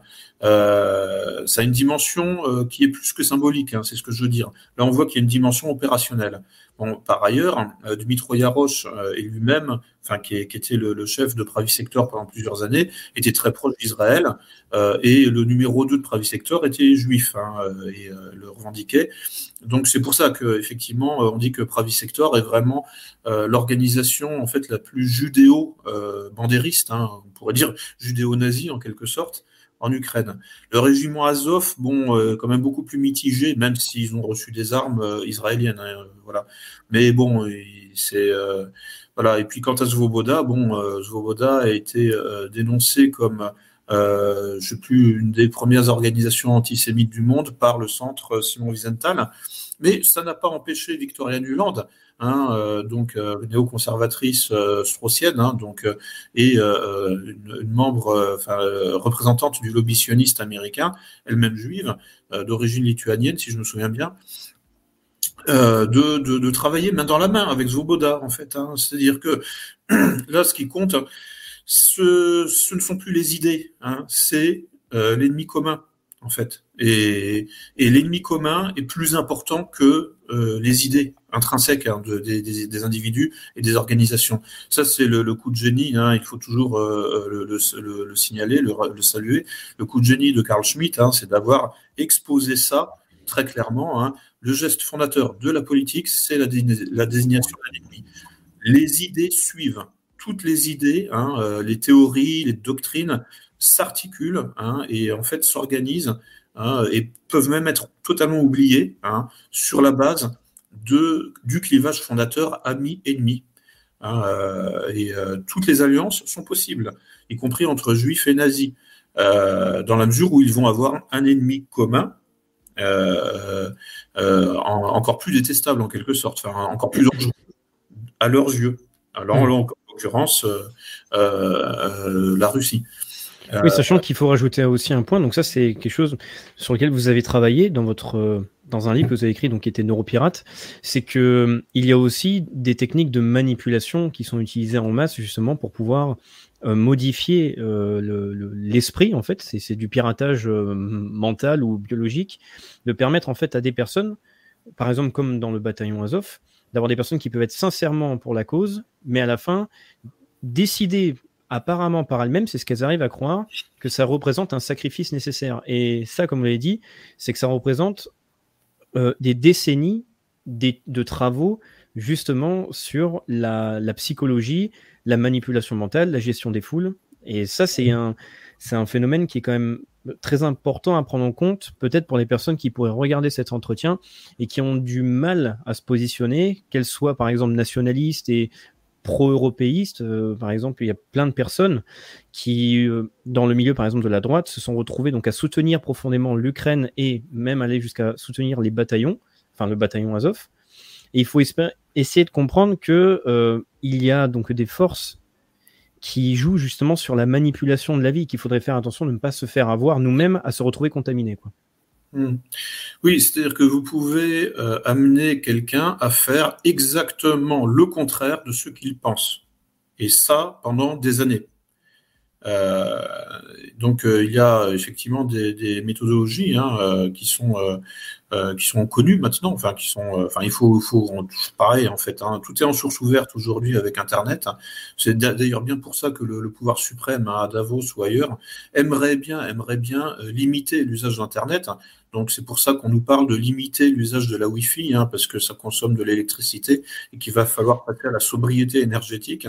Bon, euh, évidemment, enfin on comprend tout de suite, c'est gros comme le nez au milieu de la figure. Le but, c'est qu'on arrête de regarder Internet. Donc, voilà, pour qu'on arrête de regarder Internet, il va falloir rationner l'usage de la Wi-Fi euh, parce que c'est évidemment le, indexé sur l'usage de l'électricité. Bref, euh, mais bon, là, en l'occurrence, justement, pourquoi j'écris des livres, c'est pour pouvoir se passer des nouvelles technologies euh, au cas où on nous couperait le courant, justement. Donc, bon, je rapporte toutes les sources, hein, tout est, tout est en, tout est, tout est dévoilé en quelque sorte. Effectivement, bon, euh, euh, donc bah, les, services secrets hein, travaillent depuis des années, enfin des, dizaines d'années, hein, sur euh, en fait ce qu'on pourrait appeler une forme de zombification, hein, c'est-à-dire pousser des gens à, se battre jusqu'à la mort et pour une cause qui en fait les dépasse complètement en réalité. C'est-à-dire, comme je disais tout à l'heure, les djihadistes en, Syrie se battent pour le grand Israël fondamentalement. quand on regarde les frontières du Grand Israël, hein, théorisé par les, sionistes, bah, ça va du Nil hein, jusqu'à l'Euphrate, donc ça intègre la Syrie. Euh, et euh, on sait bien qu'Israël est totalement impliqué dans le soutien aux djihadistes en Syrie. Euh, voilà. Alors évidemment, euh, il y a plusieurs agendas hein, qui se mêlent. Hein. il y avait notamment bon, euh, bah, qu'est-ce que la France a été faire dans cette galère? Bah, Bon, voilà, il se trouve que la France a eu ce qu'on appelait le mandat français en Syrie et que bon, il y a des des, des, gens qui avaient la nostalgie hein, de reconstituer ce, mandat. Donc c'est des il y a, des, des vieilles pulsions coloniales françaises Bon, euh, les Américains aussi sont impliqués, indépendamment du lobby sioniste. Euh, les Turcs hein, sont lourdement impliqués hein, dans le soutien à Daesh euh, en, Syrie également. Enfin, c'est une coalition de je ne sais pas combien de pays, hein, évidemment. Mais bon, en tout cas, c'est quand même évident que, fait, de, de, toute façon, dans tous les cas, en fait, les djihadistes en Syrie eux-mêmes sont subordonnés à d'autres puissances, hein, euh, effectivement, qui, euh, qui les sponsorisent, qui les arment, qui leur euh, fabriquent leurs bunkers, hein, la Farge, hein, le, cimentier français. D'ailleurs, j'aimerais bien savoir qui a fabriqué les bunkers en Ukraine, hein, l'espèce de ligne Maginot là dans le Donbass, là que les Russes ont, du mal à, à détruire. Euh, d'où la, la, lenteur de la progression, mais bon, c'est absolument nécessaire d'en finir avec ça pour pouvoir ensuite aller plus loin. Euh, donc euh, voilà, donc là on a quelque part une, situation générale en fait qui est liée en fait à comment dire des, contradictions, des paradoxes. Mais encore une fois, ça c'est, j'ai envie de dire, c'est ça la réelle politique. Hein, on peut changer d'alliance du jour au lendemain. Hein, on a vu dans les années 30 hein, que effectivement il y avait des, liens entre la Grande-Bretagne et l'Allemagne, mais l'Allemagne de Hitler, pour remilitariser l'Allemagne. Puis bon, bah ensuite, l'Angleterre euh, bon, bah, a déclaré la guerre à l'Allemagne. Euh, donc du jour au lendemain, hein, euh, l'ami d'hier devient l'ennemi d'aujourd'hui et peut redevenir l'allié hein, le lendemain. Hein, D'où le, recyclage effectivement de, certains, un grand nombre de, hauts cadres du Troisième Reich dans les services anglo-américains. Bon, en fait, il faut considérer que en réalité, euh, ce, qui, écrit l'histoire, hein, ce ne sont pas les idées, hein, euh, parce que les systèmes d'idées sont plus ou moins cohérents. Mais là, il faut oublier ça. Ce ne sont pas les idées qui écrivent l'histoire, c'est en fait l'état concret du rapport de force, mais l'état concret du rapport de force matériel. Hein, euh, et, ça, ça peut, ça peut, comment dire, enfin, être à l'origine de basculement, hein, de, de renversement d'alliance du jour au lendemain. Euh, c'est-à-dire que, en fait, chaque acteur individuel euh, géopolitique, hein, chaque nation, hein, chaque lobby, euh, chaque service secret a sa propre logique et sa propre volonté de puissance.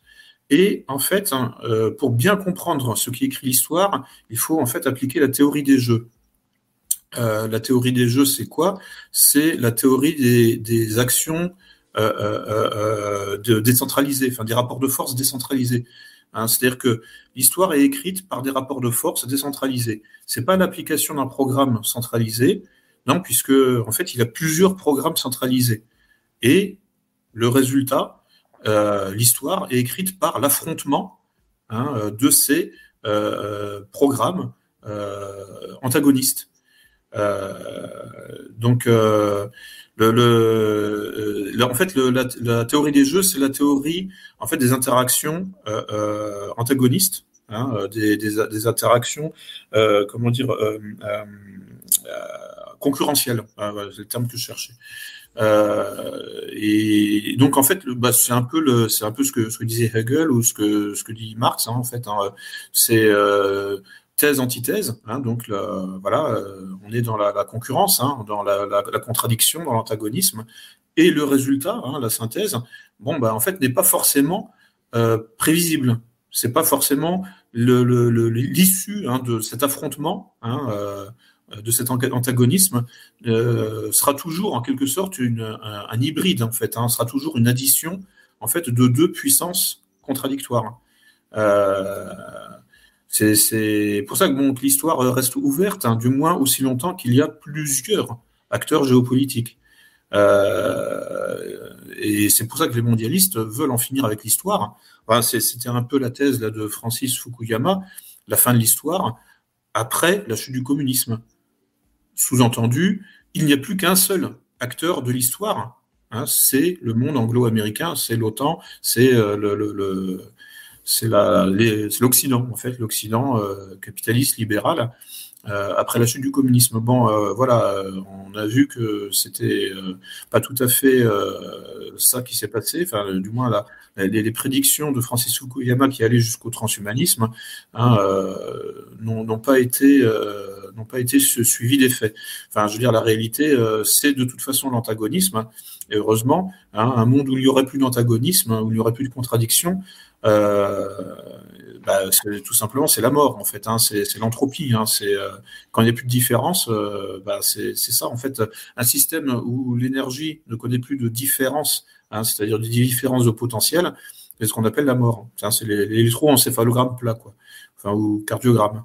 Euh, donc les interactions concurrentielles, en fait, les inter et, notamment dans dans le domaine de la course aux armements, eh bien, euh, c'est très exactement ça qui écrit l'histoire. Donc, ce ne sont pas les idées, en fait, ce sont euh, les potentiels euh, militaires qui écrivent l'histoire et des potentiels militaires concurrentiels. Hein, c'est pour ça qu'on peut vraiment modéliser l'histoire par la théorie des jeux. Enfin, bon, je dis la théorie des jeux, en fait, il y en a plusieurs, hein, puis c'est mm. une complexité effrayante. Mais bon, là, je résume, en fait. Hein, donc, donc il y a, y, a, il y a toujours, toujours, on est toujours dans le multiple. Hein, faut jamais oublier ça. Et, et c'est bien. Et c'est bien d'être, de, de, de, cultiver hein, ces interactions concurrentielles. Euh, c'est ce qui c'est ce qui permet de, de ne, justement de, de, rester vivant en quelque sorte. Hein. Euh, donc, euh, euh, mais voilà, faut savoir qu'à partir d'un certain moment, quand les interactions concurrentielles euh, vont trop vite, en quelque sorte, hein, on va, c'est, enfin, il y a, y a un problème de cohérence y compris, euh, comment dire, euh, à l'intérieur hein, du, de la doctrine ou à l'intérieur du système de pensée de chaque acteur, puisqu'il se, il est obligé de s'allier avec des concurrents, hein, et puis de changer d'alliance parfois du jour au lendemain. Donc en fait, bon, au bout d'un moment, il y, a, un vrai problème en fait de cohérence hein, intellectuelle euh, et de cohérence politique. Hein, euh, là, on voit bien, euh, l'Occident souffre de ça en ce moment. Hein, mais c'est prévu pour le, monde entier. C'est-à-dire qu'en fait, la mondialisation, euh, c'est euh, en quelque sorte euh, la théorie des jeux dans un processus d'accélération des interactions concurrentielles. Euh, D'où euh, ce, phénomène hein, de perte de cohérence euh, progressive, puisqu'on est obligé progressivement, effectivement, d'envisager des changements d'alliance hein, et de changer son fusil d'épaule. On est obligé d'envisager des, changements tactiques Hein, euh, en fonction de la situation qui évolue. Là, je, dans, le bouquin là, de chapitre 6, je crois, je parle du, monde VUCA, hein, c'est-à-dire, euh, ça c'est un, concept euh, des théoriciens du Pentagone hein, euh, qui, qui parlent depuis une vingtaine d'années hein, de, du monde VUCA. Alors VUCA, c'est un acronyme pour volatile, incertain, complexe et ambigu. Euh, et euh, la mondialisation, hein, qui met en rapport, qui met en relation de plus en plus euh, d'acteurs qui auparavant étaient séparés, donc ils pouvaient garder leur cohérence chacun de leur côté. Tous ces acteurs hein, sont mis en relation dans le village global et ont du mal à conserver leur cohérence interne. Et à cause de ces phénomènes en fait d'interaction concurrentielle, donc en fait, euh, qui dit interaction concurrentielle dit aussi euh, euh mimétisme, hein, c'est-à-dire qu'on emprunte aussi des éléments euh, à l'ennemi parfois, hein. on emprunte des éléments de stratégie, des éléments de pensée aux alliés. Euh, pourquoi? Parce que tout simplement c'est efficace hein, aussi. Euh, une stratégie ou une tactique efficace chez l'ennemi, eh bien on va se l'approprier et, euh, et, donc euh, ça, ça c'est ce qui, euh, c'est à l'origine de la, la, créativité ou de l'inventivité, hein, justement de l'art militaire, hein, par exemple, et euh, dans, dans, toutes ces nuances, hein, y compris en guerre économique. Hein, hein quand quelque chose marche, en fait, ça, ça s'universalise assez rapidement. Hein, c'est un peu le, un principe de mémétique, de contamination euh, par par le succès. Euh, quand quelque chose marche, bon bah voilà, c'est récupéré par tout le monde, mais ça induit aussi un phénomène euh, de nivellement, hein, aussi d'uniformisation. Hein, il y a des recettes de marketing qui sont appliquées par tout le monde. Bon, avec, euh, avec évidemment des, des, nuances, euh, des, nuances d'application, euh, comment dire, locales. Mais, euh, mais voilà. Mais le problème, c'est que personne ne maîtrise ça. Hein. En fait, fondamentalement, c'est la, la, technoscience hein, qui, réalise ce phénomène qui est à l'origine de ce phénomène de rétrécissement du globe terrestre. Hein, euh, C'est-à-dire que quand tout est mis en contact avec tout, hein, c'est le, le, le, village global de Marshall McLuhan. Euh, et euh, forcément, bon, euh, la question qui se pose ensuite, c'est comment euh, conserver sa propre identité dans, dans un monde où, en fait, je, je, suis en relation avec euh, des gens qui ne me ressemblent pas, mais euh, de plus en plus, hein, avec euh, un phénomène de, d'érosion en quelque sorte des identités qui auparavant étaient séparées géographiquement, séparées physiquement, séparées matériellement par des kilomètres. Hein, par, des, par des déserts, par des, des montagnes, enfin, par des chaînes de montagnes, par des océans. Bon, bah, là, effectivement, il y a, y a, ensuite, il y a, y a, un problème de. Et ça, ça, ça commence à la Renaissance. Enfin, on dit qu'il y a plusieurs mondialisations. Bon, euh, voilà. Mais ça aboutit effectivement en fait à des phénomènes bizarroïdes, hein, euh, comme, euh, comme l'Ukraine, hein, qui est vraiment un laboratoire du mondialisme. c'est un laboratoire de l'incohérence, où on voit en fait effectivement des juifs et des nazis travailler main dans la main, les uns en fait étant obligés de renoncer finalement à, en fait à leur antinazisme, hein, justement pour en fait coopérer avec des gens qui les détestent fondamentalement. Euh, mais bon, voilà, ça, c'est comme ça. Et puis les autres, euh, étant en quelque sorte dépendants de leurs financiers euh, et, capables en fait de, travailler pour des sponsors mondialistes au nom d'un idéal hein, de, de, nationalisme ethnique euh, qui sera euh, en quelque sorte de toute façon euh, anéanti en, cas de victoire. C'est-à-dire qu'il fallait absolument que, c'est-à-dire qu'en fait, le, comment dire, le régiment Azov, euh, s'il avait gagné, hein, c'est-à-dire s'il si, si, avait réussi, enfin si les nazis ukrainiens avaient réussi à euh, euh, procéder à la, au, à la purge ethnique du Donbass, c'est-à-dire la purge ethnique des russophones, Bon, ensuite, il se serait attaqué évidemment à, la Russie. Euh, c'était prévu en fait, hein, c'était annoncé. Hein, je rapporte les sources dans, le bouquin. Euh, c'était notamment bon, bah, un site qui dépendait justement du, corps national là, du régiment Azov, le site Reconquista qui, annonçait les choses. Hein. C'était euh, aujourd'hui le programme, c'était euh, le programme du régiment Azov à une époque hein, était formulé de la manière suivante. C'était euh, aujourd'hui l'Ukraine euh, demain l'Europe et la Russie. Voilà. Bon, bah, c'est, on peut pas faire plus clair. Hein. Aujourd'hui l'Ukraine, c'est-à-dire aujourd'hui nous avons pris le contrôle de l'Ukraine, demain l'Europe et toute la Russie. Euh, voilà, bon bah donc euh, le, le, programme était annoncé. Ensuite, bon, j'ai, j'ai vu que le site était passé en erreur 404, et évidemment parce que quand vous dévoilez vos intentions, hein, euh, après ça peut vous retourner, vous revenir dans la figure, en effet boomerang, hein, notamment, il faut toujours euh, nier hein, qu'on est est l'agresseur. Dans le triangle de Cartman, il faut toujours être la victime.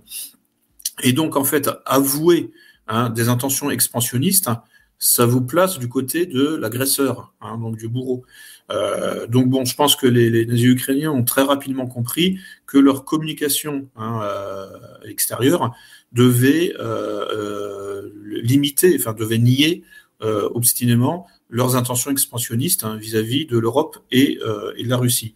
Mais bon, le, les services russes, euh, le FSB, tout ça, enfin bref, le Kremlin était parfaitement au courant de, des intentions euh, justement de ces groupes de combat euh, et qui étaient parfaitement congruents avec les intentions de l'OTAN, de toute façon. Euh, c'est pour ça qu'ils sont passés à l'attaque le, le, 24 février. Hein. Je veux dire, c'est, euh, enfin, je veux dire, ça, ça, se préparait, ça se mijotait un jour ou l'autre. C'est-à-dire que soit l'OTAN attaquait, soit, soit effectivement la, la Russie euh, attaquait. Mais c'était, euh, euh, c'était, c'était inévitable. et d'où justement l'expression là de démilitarisation de l'Ukraine et de dénazification. et, puisque effectivement, tout, enfin, le, une bonne partie de l'État profond euh, euh, comment dire, ukrainien et, euh, et, sous contrôle de suprémacistes blancs. D'ailleurs, pour l'anecdote, il, y a un point dans votre livre que vous abordez, c'est que justement, donc c'était la Russie ainsi que le Brésil, si je me trompe pas, qui avait donc demandé d'une euh, tout simplement à l'ONU de préparer un programme spécial justement pour euh, combattre le nazisme, les discours de haine, la propagation en tout cas de ce genre d'idées, de, des discriminations raciales, etc., ce qui normalement représente l'intégralité du discours de l'Occident. Et on a pu voir donc euh, que c'était les BRICS principalement qui avaient répondu oui. Il y avait eu non à trois pays qui avaient répondu clairement non. C'était les États-Unis, le Canada et l'Ukraine. Et qui s'étaient abstenus, c'était donc les pays qui font partie de l'Union européenne. Et mmh. lorsqu'on du coup se rappelle là de tout ce que vous venez de dire et de présenter, je pense que ça permet quand même de mieux comprendre pourquoi il y a des décisions euh, aussi curieuses ou des résultats aussi curieux qui apparaissent qui semblent euh, bah, totalement incohérents. Mmh. Oui, alors en fait, ça c'est tous les ans, en fait. Hein. Tous les ans, je crois, en, en, octobre à peu près, enfin en, en, quelques, euh, en fin d'année, la Russie propose un texte, hein, une, une proclamation euh, à l'ONU euh, pour lutter contre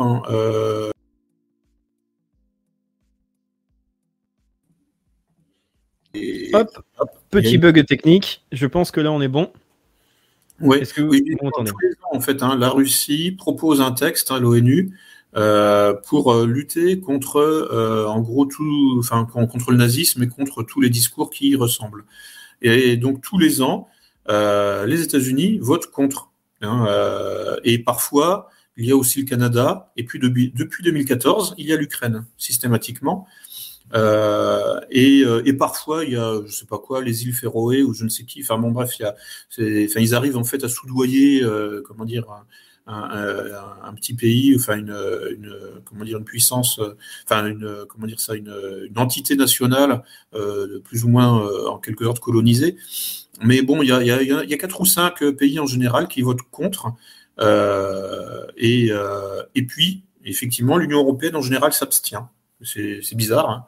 Euh, donc, alors bon, c'est c'est là où on arrive en fait hein, euh, dans cette espèce de monde euh, un peu idiocratique, hein, enfin un peu bizarroïde, très incohérent, hein, où en fait euh, finalement le suprémacisme blanc cohabite avec le cosmopolitisme.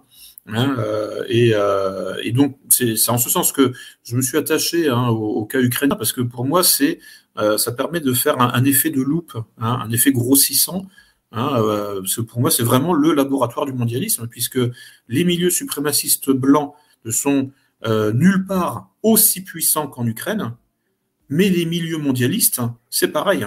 Hein, euh, donc, et on les a vus arriver en fanfare à partir de la révolution orange de 2004-2005. Donc, je c'est cette cohabitation là en fait euh, totalement euh, étrange, bizarre, hein, euh, qui, m'a fasciné en fait, hein, vraiment. donc, et qui, est aussi à l'origine de, l'écriture là de, de, mon bouquin sur le suprémacisme blanc. honnêtement, je pensais pas m'intéresser à ces sujets avant 2014 franchement. Hein, J'étais sur d'autres sujets, euh, voilà. Mais bon, euh, il y, a tellement de paradoxes, tellement de contradictions là dans la situation ukrainienne. Euh, et puis bon, sachant que j'ai un, vécu personnel avec les pays de l'Est, que je, peux lire le, cyrillique euh, et que je connais un peu les langues, je me suis dit bon, allez, s'il y a quelqu'un qui doit faire ce boulot, bah c'est moi quoi. Enfin voilà. Enfin en tout cas sur justement, enfin quand je dis ce boulot, c'est-à-dire le dévoilement hein, euh, des méthodes d'ingénierie sociale appliquées aux pays de l'Est et en particulier au cas ukrainien, qui est caricatural en fait. C'est en ce sens qu'il est intéressant. Parce que bon, ça, ça existe aussi dans d'autres pays, dans d'autres pays de l'ex-bloc communiste, hein, mais en Ukraine, c'est caricatural.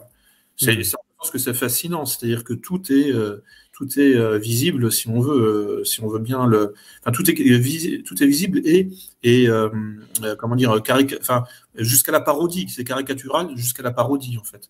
Enfin quand on voit là les, les tous les mecs là tatoués euh, les, drogués là. Enfin bon, c'est fascinant et tout ça, ça bosse pour pour Soros. Voilà.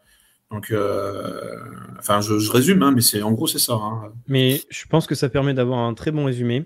On a pu comprendre sous un angle complètement différent le conflit et les, les forces qui sont en place. Je vous propose, Lucien, euh, avant d'arriver à la conclusion, de tout simplement répondre à quelques questions qui ont été posées. Mmh. Donc, euh, peut-être que les, les sujets vont, vont changer à chaque question. Donc la première, c'est tout simplement, est-ce que la Russie, avec ce conflit qui est présent, qui crée du coup une opposition quand même euh, bah, bilatérale entre le bloc eurasiatique et, le bloc atlantiste, est-ce que la Russie pourrait envahir l'Europe? Euh, Alors, euh, voyons les choses étape par étape. Là, en l'état actuel des choses, je pense que la Russie est obligée de libérer toute l'Ukraine. Pourquoi? Parce que, euh, en fait, si la Russie, par exemple, laisse, euh, par exemple, l'ouest de l'Ukraine à l'OTAN, eh bien, euh, c'est comme un cancer mal soigné, en fait. Hein, ça va se redéployer, se redévelopper.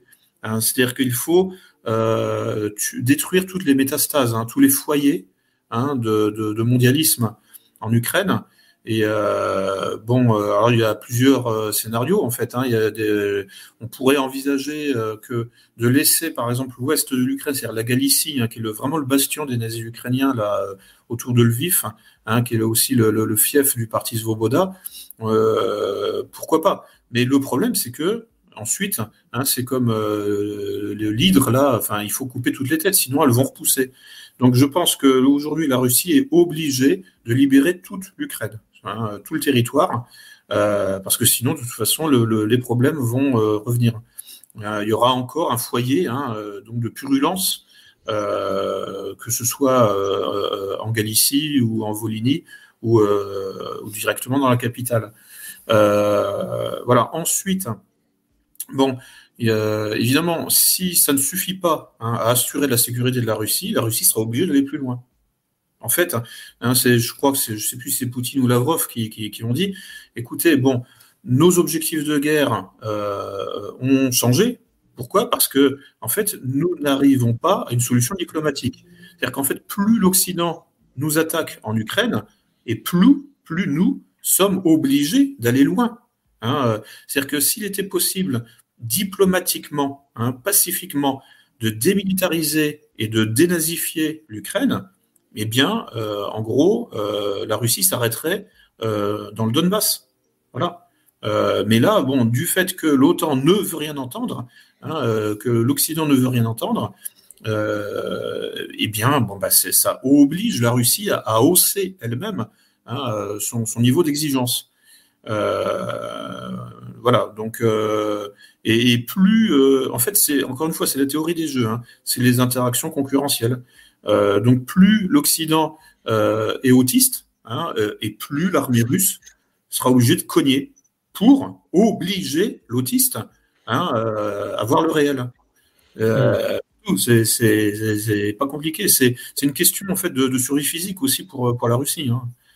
Et justement, donc il y, a une question qui permet de, faire une suite logique. C'est est-ce que ça donc ne va pas obligatoirement amener un nouveau conflit mondial? Parce que donc si la Russie se retrouve obligé d'agir de la sorte, est-ce que l'OTAN ne pourrait pas décider d'attaquer en premier ou de mener des opérations beaucoup plus directes? Euh, Elle n'en a pas les moyens. Donc euh, là, déjà, bon, euh, on voit bien ce qui se passe en Ukraine. Alors certes, l'Ukraine n'était pas dans l'OTAN de droit, mais elle était dans l'OTAN de fait. Hein, voir le nombre d'instructeurs étrangers, anglais, américains et même français, euh, qui, qui étaient envoyés pour justement euh, organiser les bataillons paramilitaires, mais aussi les troupes conventionnelles. Euh, ça dans le, plus grand secret, enfin en tout cas très discrètement. Enfin, comme je disais, en réalité, tout est en source ouverte. Hein. dès 2014-2015, on pouvait reconstituer tout ça.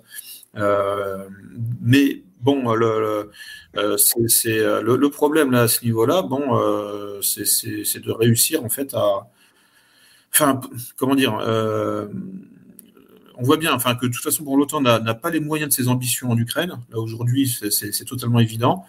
Euh, et bon, je vois mal, euh, je vois mal Macron ou, la Grande-Bretagne se, lancer dans des opérations, comment dire ça, au moyen d'un arsenal nucléaire.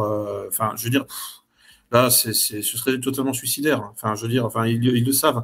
Euh, il y avait euh, sur, sur euh, dans une émission là, enfin, c'est un talk show. bon, il parlait, enfin, les journalistes parlaient du du temps qu'il faudrait aux ogives nucléaires russes pour atteindre quelques capitales européennes, donc essentiellement Londres et Bruxelles. Bon, ça se compte en secondes. Euh, alors évidemment, il y aurait une riposte, hein, voilà. Et puis, euh, mais bon, je dirais que là, euh, l'OTAN est bloqué. Hein, et puis, c'est justement parce qu'elle n'a pas les moyens sur le plan conventionnel, en fait, de ses ambitions, qu'elle a été obligée hein, de passer au paramilitaire et au terrorisme en période de guerre froide et aujourd'hui. mais bon, globalement, les paramilitaires et les terroristes sont juste capables de frapper des civils, des armées. Face à une armée organisée et sérieuse, hein, comme l'armée russe, bah, l'OTAN est totalement impuissante. Euh, enfin, quasiment, quoi. Enfin, je veux dire, euh, certes, oui, il y a des morts des deux côtés aujourd'hui en Ukraine, mais bon, euh, c'est pas. Enfin, je veux dire, l'armée russe, malgré tout, avance hein, et, remplira tous ses objectifs, tous ses objectifs de guerre. C'est évident, mm. parce que bon, là, en face, de toute façon, les, les, soldats ukrainiens ont bien compris que c'était perdu d'avance. Euh, donc, ce serait la même chose en Pologne, ce serait la même chose partout, hein, en réalité. Euh, puisque bon, là on est dans un dans une euh, dans, dans, des opérations conventionnelles, donc au sol. Donc bon, euh, là si en plus on mobilise euh, les, les, forces aériennes, bon, ce serait réglé très rapidement aussi. Hein, Enfin, je veux dire, bon, enfin, aujourd'hui, la seule armée qui tient encore à peu près debout, enfin, les seules armées, c'est au niveau maritime, c'est l'Angleterre, bon, c'est la France pour toutes les opérations de forces spéciales mais il n'y a plus rien. Enfin, je veux dire, euh, c'est pas. Alors certes, on a un arsenal nucléaire, mais bon, là, c'est suicidaire. Enfin, je veux dire, bon, voilà, je, ne vois pas en fait véritablement euh, de, comment dire ça, d'opposition euh, très inquiétante hein, du côté atlantique, du côté mondialiste, pour exactement. Oui, on avait une, une, information qui était qui avait fait un petit buzz assez triste pour les États-Unis pour leur avenir en tant que en tant qu'armée c'était donc les nouveaux chiffres en fait de recrutement qui étaient catastrophiques, qui montraient que les 17-21 ans, seulement 2% des 17-21 ans étaient euh, éligibles potentiellement pour euh, rejoindre l'armée, et c'était euh, entre les 19 et 30, je crois que c'était aux alentours de 30% grand maximum. Mmh. Mais ce qui est en fait tout simplement le résultat de, de, la modernité, de, du chemin vers lequel se dirigent ben, les États qui décident de subir le progressisme et malheureusement, ben, lorsqu'on on se rend compte qu'il y a un, conflit politique qui rentre, lorsqu'on peut, lorsqu'on ne va pas simplement aller dans le métaverse, prendre des drogues, mais qu'on risque de devoir euh, voir soit des chars, soit des gens qui sortent dans la rue, euh, c'est vrai que l'Occident risque d'être assez mal préparé. Ah ben c'est ça, oui. Enfin, je veux dire, il n'y a plus aucune capacité euh, à un affrontement physique réel. Hein. C'est, c'est... Enfin, personne n'a envie de, de mourir pour, pour Bruxelles. Hein. C'est ça c'est clair. Hein, euh. Donc euh, bon, je, je, dirais pas. Enfin, bon, la Russie peut rentrer comme dans du beurre en Europe. Hein. Enfin, je dirais pas ça quand même. Faut pas exagérer. Bon, mais euh, en fait, qui aujourd'hui serait capable de prendre les armes vraiment? Il y a en fait encore les forces spéciales hein, pour ce qui est, je dirais, des militaires de carrière. Et puis ensuite, effectivement, des paramilitaires. Bon, il y en a en Pologne, hein, et les, les Strelets, Hein, euh, bon, qui, qui sont, euh, qui sont euh, effectivement, bon, c'est du paramilitaire, hein, mais toléré par le gouvernement, et puis qui sont fanatiquement anti-russes. Donc en fait, tous les, les fanatiques anti-russes, oui, effectivement, là seraient prêts à prendre les armes. Mais bon, malgré tout, ça reste une poignée. Hein, c'est pas non plus. Et puis bon, après, on aurait évidemment bon des, manifestations monstres organisées par le pouvoir. Et, et, puis, et puis de la désinformation, euh, euh comment dire, en, en, 24 heures sur 24. Bon, mais voilà, mais globalement, aujourd'hui, l'Occident euh, n'est plus capable d'agir que dans le virtuel, hein, dans le, le, le, champ informationnel.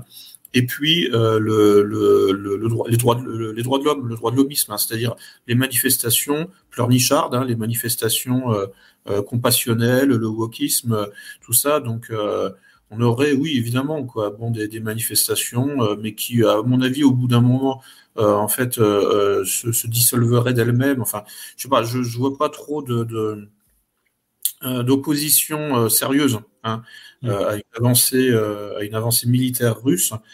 Dans, à condition, en fait, hein, évidemment, que l'armée russe ne se fatigue pas inutilement hein, sur des objectifs secondaires, c'est-à-dire qu'elle fasse preuve de, de, stratégie et de tactique intelligente.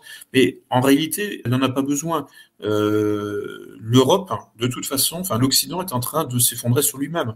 Euh, effectivement, bon, il y a, pas. le, problème, c'est pas simplement euh, qu'il n'y a plus de soldats, enfin qu'il n'y a plus de chars à canon. C'est que de toute façon, il n'y a plus d'intelligence. Le, le, le est en baisse partout.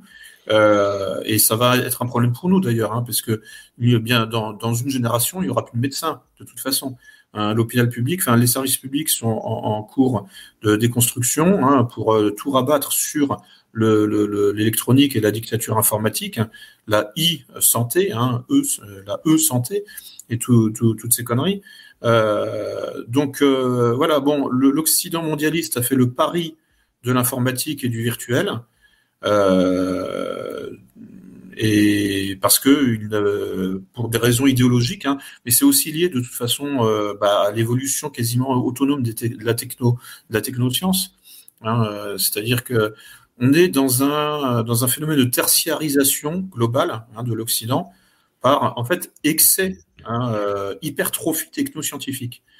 Euh, le, comment dire, les dirigeants euh, du monde occidental euh, sont dans une sorte d'hypertrophie technoscientifique qui est liée en fait à une hypertrophie du moi conscient, hein, qui croit qu'il peut tout contrôler.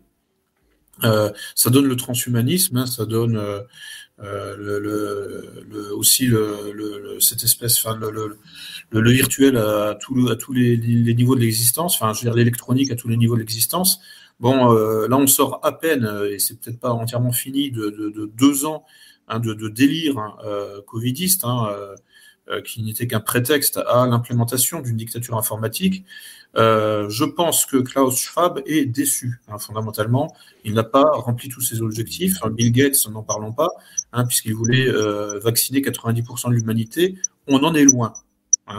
Euh, et donc, euh, donc, mais malgré tout, le problème, hein, comme le craignait Schwab là dans, le, dans son livre, c'est que voilà, bon, la fenêtre, de tir, la fenêtre de possibilité est en train de se refermer. Hein, il avait vu juste, hein, il disait euh, ça va durer deux ans. Euh, il faut tout faire passer euh, pendant deux ans. Hein. Alain Bauer aussi, il disait ça va durer deux ans. Bon, bah voilà, la fenêtre de, tir est en train de se refermer et ils n'ont pas tout fait passer. et même, ils sont carrément en train de, de reculer. C'est-à-dire, nous gagnons du terrain. Hein, euh, en France, en tout cas, grâce euh, aux bons résultats que nous avons obtenus aux élections législatives, nous pouvons poser des digues. Hein, euh, là, effectivement, les, maximalistes regrettent que la loi d'urgence sanitaire ne soit pas entièrement abandonnée, mais bon, le pouvoir est par définition est puissant, et donc le, le, pouvoir a réussi effectivement, bon, à, aller tellement loin pendant deux ans que bon, euh, maintenant on a l'impression euh, que en fait euh, c'est un échec quand on obtient de retoquer hein, et d'annuler le pass sanitaire, d'annuler les masques, d'annuler les masques obligatoires, tout ça, on a l'impression que c'est que c'est pas assez. Ben oui, mais bon, ce sera pour la, prochaine étape. Euh, mais je veux dire, on est dans des, dans des, enfin, il y a un temps, un temps juridique qui est lent, hein, qui est long, un temps administratif qui est lourd. Euh, et euh, voilà, mais là, euh, concrètement, là, ce qui s'est passé là en juillet, sur, concernant le, les votes, enfin la navette parlementaire hein, entre l'Assemblée nationale et le Sénat, c'est clairement une victoire contre le mondialisme et contre le, le covidisme. et c'est comme ça partout en Europe. Hein. globalement, en fait, on est en train de reprendre du terrain centimètre par centimètre. Hein. Mais euh, euh, mais oui, voilà, ça ne se fait pas en claquant dans, les doigts, ça ne se fait pas euh, par la pensée, ça se fait par des procédures hein, juridiques, administratives, électoralistes très lourdes, très lentes. mais le, champ de bataille, il est là hein. aujourd'hui.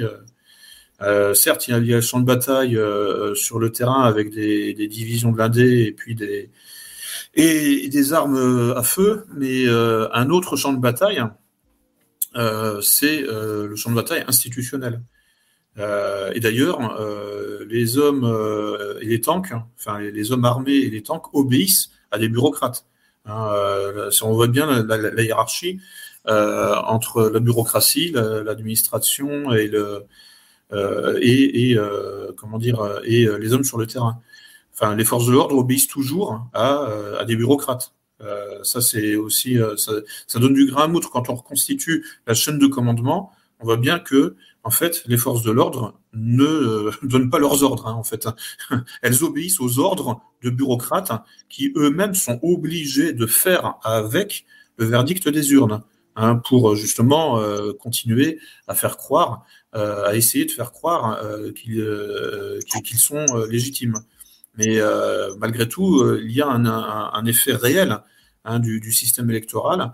Et là, bon, euh, on l'a vu en, juillet. enfin bon, question. Enfin là, je, digresse complètement. Mais bon, S'il y a encore d'autres questions, je, suis, toujours disponible. Ça fait déjà quand même 1h47 qu'on est là. Je pense que ça permet de faire même en fait une bonne conclusion. On termine sur une note d'espoir, en tout cas pour la France. Donc pour conclure, si vous êtes donc intéressé pour bien comprendre comment fonctionnent les stratégies de l'ennemi, comme vous l'avez dit, euh, Lucien Cerise. Il faut savoir des fois s'inspirer des stratégies de l'ennemi. Vous avez tout qui est expliqué dans ce livre. Donc, Ukraine, la guerre hybride de l'OTAN. Vous avez une explication sourcée de toutes les différentes méthodes qui ont été appliquées, que ce soit des manipulations mentales, de l'ingénierie sociale, des travaux des services secrets, le pillage économique qui a eu derrière la manipulation des élites, l'anticipation de la fin de l'Ukraine qui risque d'être triste avec le LGBTisme, l'immigrationnisme amené par des lobbies comme euh, l'Open Society de Soros. C'est un destin qui est bien sombre qui va arriver. Et pour s'en prévenir, il faut essayer de, en tout cas, mieux comprendre euh, comment fonctionnent les règles pour essayer de devenir un petit peu plus autonome et avoir un impact plus important. Lucien Cerise, merci beaucoup. Je vais juste vous dire si cette interview vous a intéressé, mais que vous n'êtes peut-être pas d'accord. On a fait un entretien avec Philippe Fabry, qui a eu un avis, une analyse complètement différente du conflit euh, russo-ukrainien. Je vous invite à la regarder. Si par exemple vous souhaitez louer des manifestants ou décider d'utiliser les armes de l'ennemi, mais pour ça il faut avoir, on l'a bien vu, des moyens.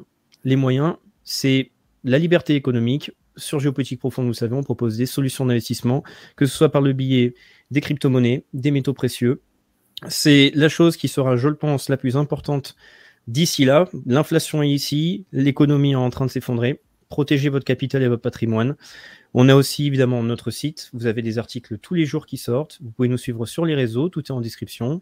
Vous pouvez nous suivre sur Twitter, Instagram, sur Telegram. Lucien Cerise, merci beaucoup. Vous pouvez donc, comme je l'ai dit, donc ça a été sur culture et racines. Je ne l'ai pas dit.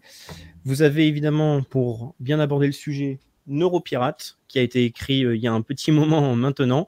Et si vous avez apprécié la partie paradoxale et curieuse de ces groupes racialistes identitaires, vous avez un livre qui a été écrit, écrit aussi, Le suprémacisme blanc. Donc voilà, merci à tous d'avoir assisté à cet entretien. Lucien Cerise, merci beaucoup. Merci. Et, je vous dis. Euh, oui. Et je vous dis à tous à très bientôt. Merci. Voilà, je, je m'arrêtais là. C'est vrai qu'on est déjà à 1h50. Donc voilà, merci à tous et je vous dis à très bientôt pour un prochain entretien. Au revoir. Merci.